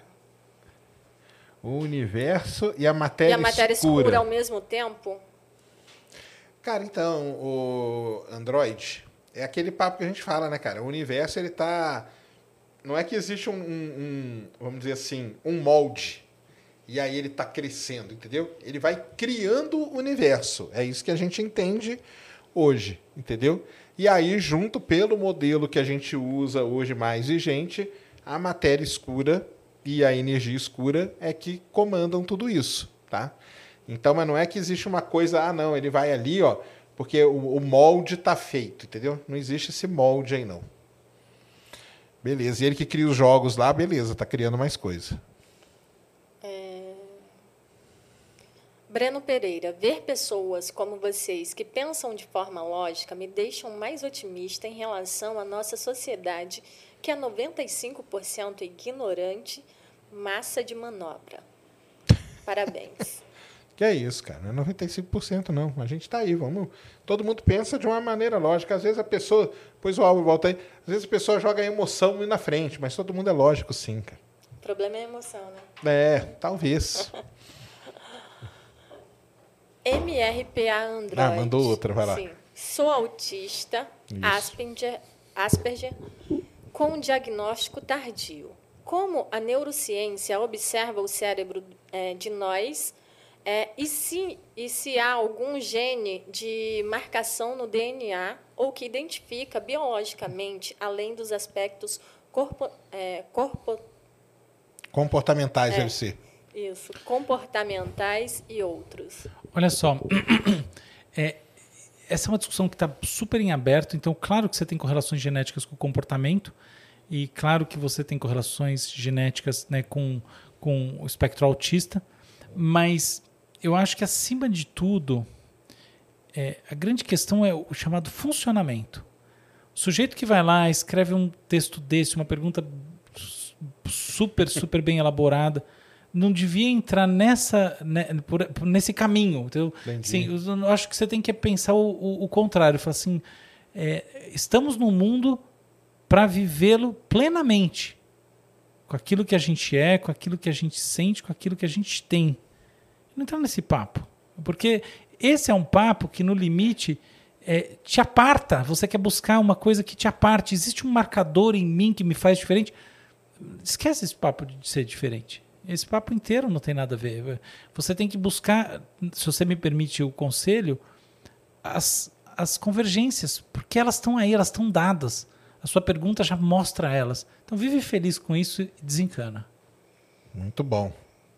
É, Marcos Alencar, inteligência artificial versus inteligência humana, capacidade de processamento ou capacidade de inovação. Vivemos uma dicotomia de inteligências? É, eu não acho que inteligência em si seja um termo que se diferencie em relação ao humano ou não. Eu acho que a inteligência é algo que é dado por, pela percepção humana inteligente, aquilo que a gente percebe como inteligente. Eu posso dizer assim, existem sistemas sintéticos de inteligência, então eu posso até dizer que eles são inteligência sintética, mas a inteligência em si não é, ela é uma, ela é, é vamos dizer assim, fruto da interpretação. Ela não, é, não tem uma ontologia própria. Dito isso, é, por, e por que é importante isso? Porque se é assim, a grande questão não é da oposição entre inteligências. É será que existe uma oposição entre quem faz uso da inteligência artificial para amplificar a sua capacidade intelectual, sua capacidade de transformação do mundo, o que quer que seja, em, é, e de quem não faz? Esse é, o, esse é o debate. Eu acredito que em algumas áreas sim, em outras não. Então, efetivamente, a gente está caminhando para um, um, um, um, cenário que, por exemplo, quem trabalha com conteúdo e pode contar com uma ferramenta para fazer, né, criar sua base, é, tem, vamos dizer, você trabalha com você tem um portal e você é o dono, a dona de conteúdo e você quer expandir, você quer trazer tráfego que você vai ganhar com, com propaganda. Você poder ter um algoritmo que te ajuda a pré-produzir os textos que você só lê, faz um, um, uma, uma, checagem de fatos e tal, pode te ajudar. Você pode fazer cinco textos por dia e não um a cada três dias. Então, tá bom. Então, quem tem uma ferramenta a seu favor pode se beneficiar. Tal como, por exemplo, é, o, o, o médico que conta com o algoritmo para ajudar a fazer identificação em neuroimagem pode ter mais vantagens. Em outras áreas, eu entendo que, que seria até o contrário. por exemplo, se o seu negócio é criar arte vanguardista, talvez você pode perder aquilo que você tem de mais especial se entrar nesse papo, porque de repente você está com uma muleta e tudo que você precisa é pensar criticamente o, o, mundo como um todo, e a muleta é exatamente aquilo que não é pensar criticamente. Você acabou de roubar um pedaço de, de, de, de um, uma fatia da sua expressividade possível. Você acabou de reduzir o espaço expressivo possível que você tinha a seu dispor. Então, é óbvio que esse primeiro caso é muito mais abrangente e aplicado do que o segundo, então eu diria que existe, para muita gente, sim, não sendo uma regra simplesmente. Esse é o negócio. Agora, o ponto mais importante para a gente pensar nessa história, para aterrizar ela, é o quanto é esse, essa, essa simetria não é simplesmente de uso. Ah, então eu também tenho que usar o chat GPT já que as outras pessoas estão usando. Mas o quanto, na verdade, dentro de hierarquias estruturadas, quem vai determinar o uso ou não está eventualmente numa posição que não é a sua, e isso pode levar você a perder seu emprego simplesmente porque a pessoa pensa, bom, mas agora eu não preciso de seis pessoas nessa posição aqui determinada, eu só preciso de três ou duas. Isso é uma realidade futura, isso assim, isso faz parte de, de projeções futuristas de boa parte de quem está pensando o assunto e merece realmente uma reflexão sobre como é, a sociedade, em particular assim, os governos, vão atuar. Então, uma possibilidade de atuação é você ir lá e taxar, tributar a inteligência artificial como se fosse uma pessoa e você usar esses recursos para ajudar as pessoas que estão perdendo emprego a se reposicionarem. Outra é você não, não taxar, não tratar as duas coisas como independentes e efetivamente investir nesse reposicionamento desde já. Outra é renda básica universal que num país como o Brasil ela tem suas dificuldades implementacionais porque falta dinheiro para você falar não, melhor é mais fácil, vou dar dinheiro e o rico para ele não é nada, para o pobre é muito. É, num país em que o dinheiro conta como no Brasil, talvez não seja assim a estratégia mais simples de ser implementada. É, quer dizer, mais, a mais racional, mais simples ela é com certeza. Uhum. Então, então aí vem muito essa discussão de como funcionariam as coisas para você definir as políticas que têm mais chance de, de acerto. Entendi. Muito bom. E vamos lá falar do. Você está lançando seu livro, né? Isso, poxa, então, que legal. Lá. Olha só, é, o livro é lindo, lindo, lindo. De futuro em futuro. Boa. É, é, ele, ele realmente é muito lindo, capa dura. Tem uma edição assim absurda, sabe? É, é muito, muito bonito.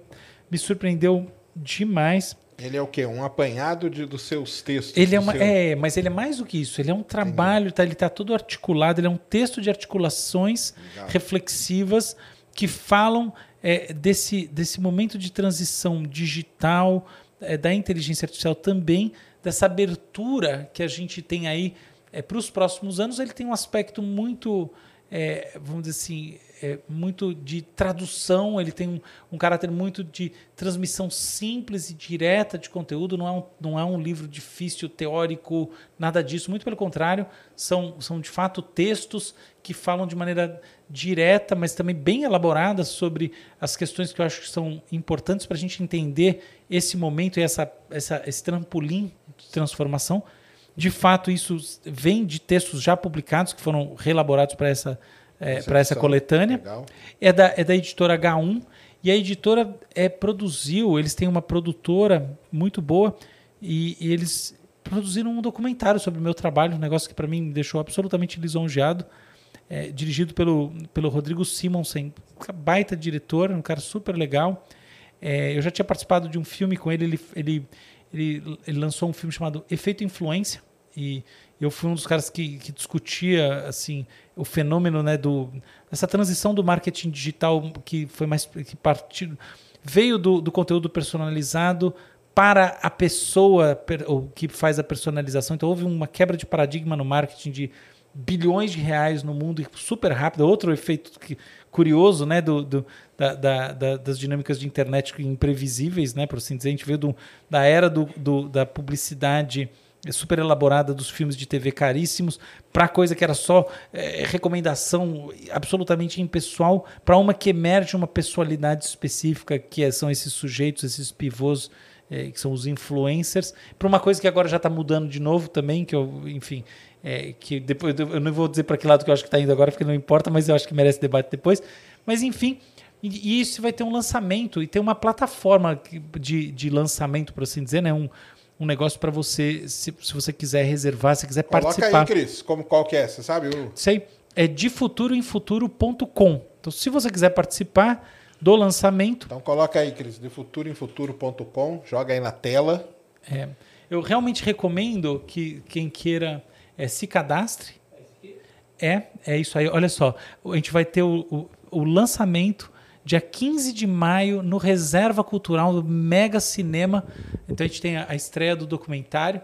Vai ser assim, super legal. Esse dia vai ser o dia que vai lançar o livro com o documentário, vai ter vai bate-papo. Vai, vai, ter, vai ser primeiro o documentário, vai passar, a galera vai assistir, e depois você vai estar lá lançando o livro. E vou, volto a autografar os livros, vou bater Legal. papo com as pessoas. É um dia que eu queria muito ver as pessoas, sabe? Eu, eu interajo com muita gente. Eu, eu- eu- a gente vai estar lá juntos. Não, vamos lá sim. Sim, eu Lucas sei. Gil com certeza vai estar lá também. Eu tenho muitos amigos que vão estar. Um, um problema, assim, não quero criar fomo, né? O feeling of missing out, mas é uma verdade, é que já tem muito cadastro, muito mesmo, assim. Então, é, talvez lote, por mais que a gente tente né, um cinema grande, é um Isso aí, negócio. vamos lotar mesmo, galera. Entra aí agora, de futuro em futuro. É, então, isso eu, não- eu não quero criar esse feeling, mas é um fato que talvez já aí esteja, é- já não dê Ah, mais. já esteja aí, lotado. É, aí, Entendi. se acontecer isso, é, vai ter transmissão simultânea. mas o negócio é, é não, não demorar muito, independentemente de qualquer coisa. Quem quiser de verdade, Não, mas aí vai que lota e eles fazem uma- um outro dia também, uma outra sessão, e aí vai. eu também eu tô com um probleminha de agenda também nisso, tá? Entendeu? Então tem uma questãozinha aí que é, é, também tem esse ponto aí que eu não sei se eu vou conseguir. Então, resumo da ópera, assim, esse é o dia quente, e o negócio. Você pode cadastrar quando quiser, mas é, tem uma coisa de falar, não, eu quero ir lá nesse dia curtir, é, que é melhor se cadastrar logo, não, não custa nada para. Cadastre. pra- de pra- graça, ó. Entra aí, ó, de futuroemfuturo.com, dia 15 de maio, 7 da noite. É. Tem- Reserva Cultural, que fica lá na Avenida Paulista. É, e aí- Ele fica ali embaixo do. Qual é aquele prédio ali em cima dele, cara? Ele é um cinema que ele fica assim, ó. Você vê É. ele da, da, da, da, da calçada ali da Paulista, você vê ele ali dentro. É um lugar bonito pra caramba. É do lado do, do, do prédio da Gazeta. Isso, isso que eu ia falar. É. Do lado do pé da Gazeta, que é famosíssimo aqui em São Paulo, que não conhece, na Avenida Paulista, a escadaria da Gazeta lá. E vai lá, ó, entre E, e lá. tem uma e outra coisinha que eu, eu vou gravar um mini curso e, e- e o pessoal. Então tem um negócio aí que, que vai ter esse mini curso disponibilizado para essas pessoas. Eu nunca fiz nenhum mini curso de nada, nunca. Todo dia me. Todo dia não, mas muita gente me pede, vai fazer um curso. Não, eu sou professor da universidade pública, não é o meu. Meu negócio é curso assim, o sujeito tem que entrar, passar no, no vestibular bem difícil, ou fazer mestrado, doutorado, e, né, então em áreas complexas Ah, tirar da uns saúde. zeros na prova. É, pra- tirar um monte de zero para entender como é que funciona o cérebro, é super difícil. E, e aqui não, aqui vai ter um negócio sobre, bem, bem assim, são pílulas, é mini, mini mesmo, é um negócio é, super, super específico, mas que vai servir para ajudar a pensar as coisas também. Então, Legal. vai ter esse, esse, esse pacotinho aí. Então, beleza, galera. Então, entre lá, ó, defuturoemfuturo.com, garante seu ingresso, clique lá, sabendo, lógico, né?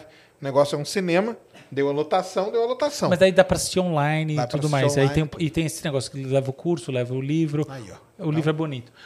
Posso fazer um, mais um Vai lá, anúncio? manda. Eu queria é, dizer para quem tem transtorno bipolar ou esquizofrenia, ou mesmo você tem uma suspeita, o projeto Pumas, que é um projeto da Unifesp, da Escola Paulista de Medicina, um projeto ligado às principais agências de fomento do Brasil e também ao NIH americano, National Institute of Health, está oferecendo a o diagnóstico genético, a genômica completa para você, totalmente de graça. Não tem nada por trás, não tem nenhuma empresa, não tem nada disso. Projeto científico, é, clínico, assistencial, voltado ao bem-estar da população brasileira. Então, se você quer fazer um diagnóstico genético totalmente de graça, você não precisa me procurar. Vai direto no pumas.brasil no Instagram, já vai lá, já está tudo certo. Você pode falar que, Vamos que você vê por mim, você, você não precisa nem falar do meu nome. Você vai lá e. É só no Insta que eles têm.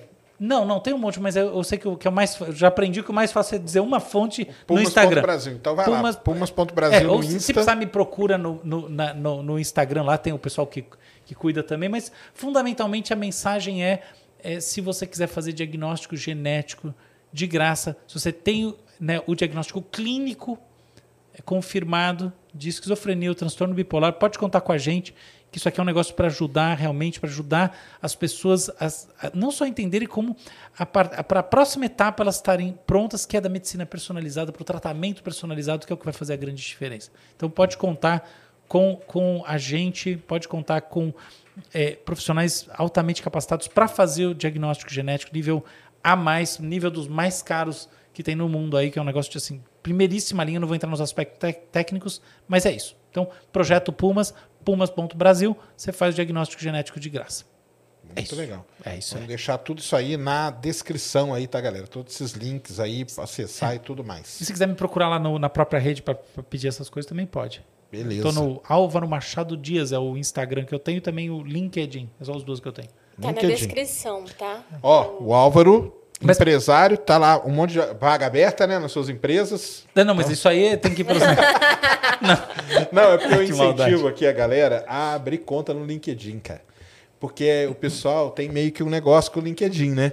O pessoal quer no Twitter, no Insta, eu falo, galera, abre sua conta no LinkedIn, cara. Porque lá, você que precisa de trabalho, essas coisas, lá ah, tem as sim, vagas sim. e tudo. Então, eu só puxo isso aí só para falar, mas vai lá, porque tem as vagas estão lá, entendeu? Então, no LinkedIn, você usa bem o LinkedIn? Usa eu bastante? Não, eu não uso muito. Não? Não. É, você está usando mais o Insta? É, é sim. Sim, eu acabo usando mais o Instagram. Twitter? Sim. Não tem. Não tem? E mesmo o Instagram, eu não sou o usuário heavy user, né? A verdade é que não. Mas eu tô assim me esforçando em relação ao conteúdo. O conteúdo, sim. Eu não fico vendo. Entendi. Não, não, não interajo com ninguém. Não fica ali na dopamina, não. Não, não, não, não, sou de outra geração. Não. Conseguiu se livrar. Se livrar, nunca não tive vontade. assim, eu não tenho essa vibe. Entendi, mas entendi. mas eu, do outro lado, sim. Eu me preocupo em pensar coisas legais para as pessoas, muito como uma, uma extensão do trabalho acadêmico, sim. intelectual, científico. Acho que é legal. Então, legal demais. funciona bem. Procurem lá. Tá tudo aí na descrição. Tem mais um aí? Tem um aí, pode ler. Ah, do, do menino aqui? É. Então, o... Osmar Júnior, cara, ele falou o seguinte, ó, não é muito conhecido, mas você já ouviu falar de um teste de inteligência chamado Sigma Test do Heidenburg Melão Júnior? É isso? Não é muito conhecido, mas creio que seja interessante investigar. Conhece? Não. Sigma Test? Não. Então fica aí, ó. Legal. Tá aí a dica. Ótima galera. dica, vou pesquisar. Muito bom. Álvaro, então é isso, né? Álvaro Machado Dias no, no Insta, no LinkedIn, pumas.brasil, tudo aí na descrição. E vai lá no defuturoemfuturo.com, garante seu ingresso. Vamos lá encontrar o Álvaro dia 15 de maio na Paulista. É, e o Sérgio e a Ned e mais uma galera de mais altíssimo galera, é, peso que vai estar tá lá. Vai estar tá a galera lá, muito foda. Vai. Isso aí. Cara, valeu demais pelo papo. Nossa, Sensacional astral, mesmo. Muito bom, muito mesmo. bom mesmo. Galera aí tem certeza que aprendeu pra caramba literalmente aula, né? Aulas, aulas. Então, joguem aí. Se você está vendo, eu vou imitar o Vilela. Se você está vendo aqui até o final, ó, hashtag aulas no comentário aí do, do Álvaro. Muito bom, Álvaro. Valeu demais, Ned. Valeu. Deixa aí suas credenciais. É, arroba Ned Oliveira 1, Twitter, Instagram, Ned Oliveira no YouTube. Sigam Ciência Sem Fim em todas as redes sociais. E votem, tá? No Ciência Sem Fim, lá no IBEST. Isso aí, estamos concorrendo lá no IBEST, então entre lá, vote, né? Só pode dar um voto por dia, mas vote lá, vamos ver aí se a gente. Só que, que posição que nós estamos, Christian? Vamos ver. Eu vou votar. Tá aí, ó. Vamos ver em que posição que nós estamos hoje, porque amanhã a gente volta aqui, eu quero ver se vocês votaram, hein? Tem aqui, ó, 1.300 pessoas. Então vamos lá agora votar no Ciência Sem Fim.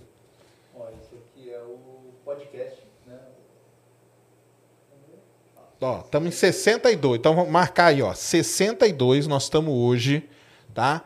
E vamos ver essa semana aí, esses três dias, esses outros dois aí que faltam, para ver para que posição que nós vamos. Então vai lá, vote agora. Link está aí na descrição também para pro, pro IBEST. E no... Cultura e Curiosidades 51. Então, votem lá, hein? Queremos o voto de vocês. E vocês podem votar nas duas, categor... nas duas cate... categorias. Isso mesmo, isso aí. Muito bom. Amanhã, Vitor Soares está aqui, do História em Meia Hora, podcast raiz, um dos maiores do, do mundo, quiçá, sobre isso. Vamos conversar com o grande Vitor aí. E sexta-feira, professor Oslen, também um cara muito foda aí, do YouTube, YouTube Edu, que a gente chama, né? Um cara que dá aula, português, o cara manja pra caramba, vai ser legal demais. Então acompanha a gente aí nas redes sociais. Essa madrugada tem lançamento, viu? O lançamento da SpaceX está para, se não me engano, quatro e meia da manhã. Verdade. Quatro e meia da manhã tem lançamento da SpaceX, então fiquem ligados aí. Pode ser que a gente transmita aqui também pelo Sem Sem Fim. Então vem aí ver um Falcon 9 aí rasgando os céus da Flórida, beleza? Álvaro, valeu demais valeu, então, cara. Muito obrigado muito. mesmo por ter vindo aí de novo. Show de bola. Obrigado a todos. Deu aí, Christian? Muito bom então. Galera, até amanhã. Um grande abraço. Falou, Fomos. pessoal. Valeu.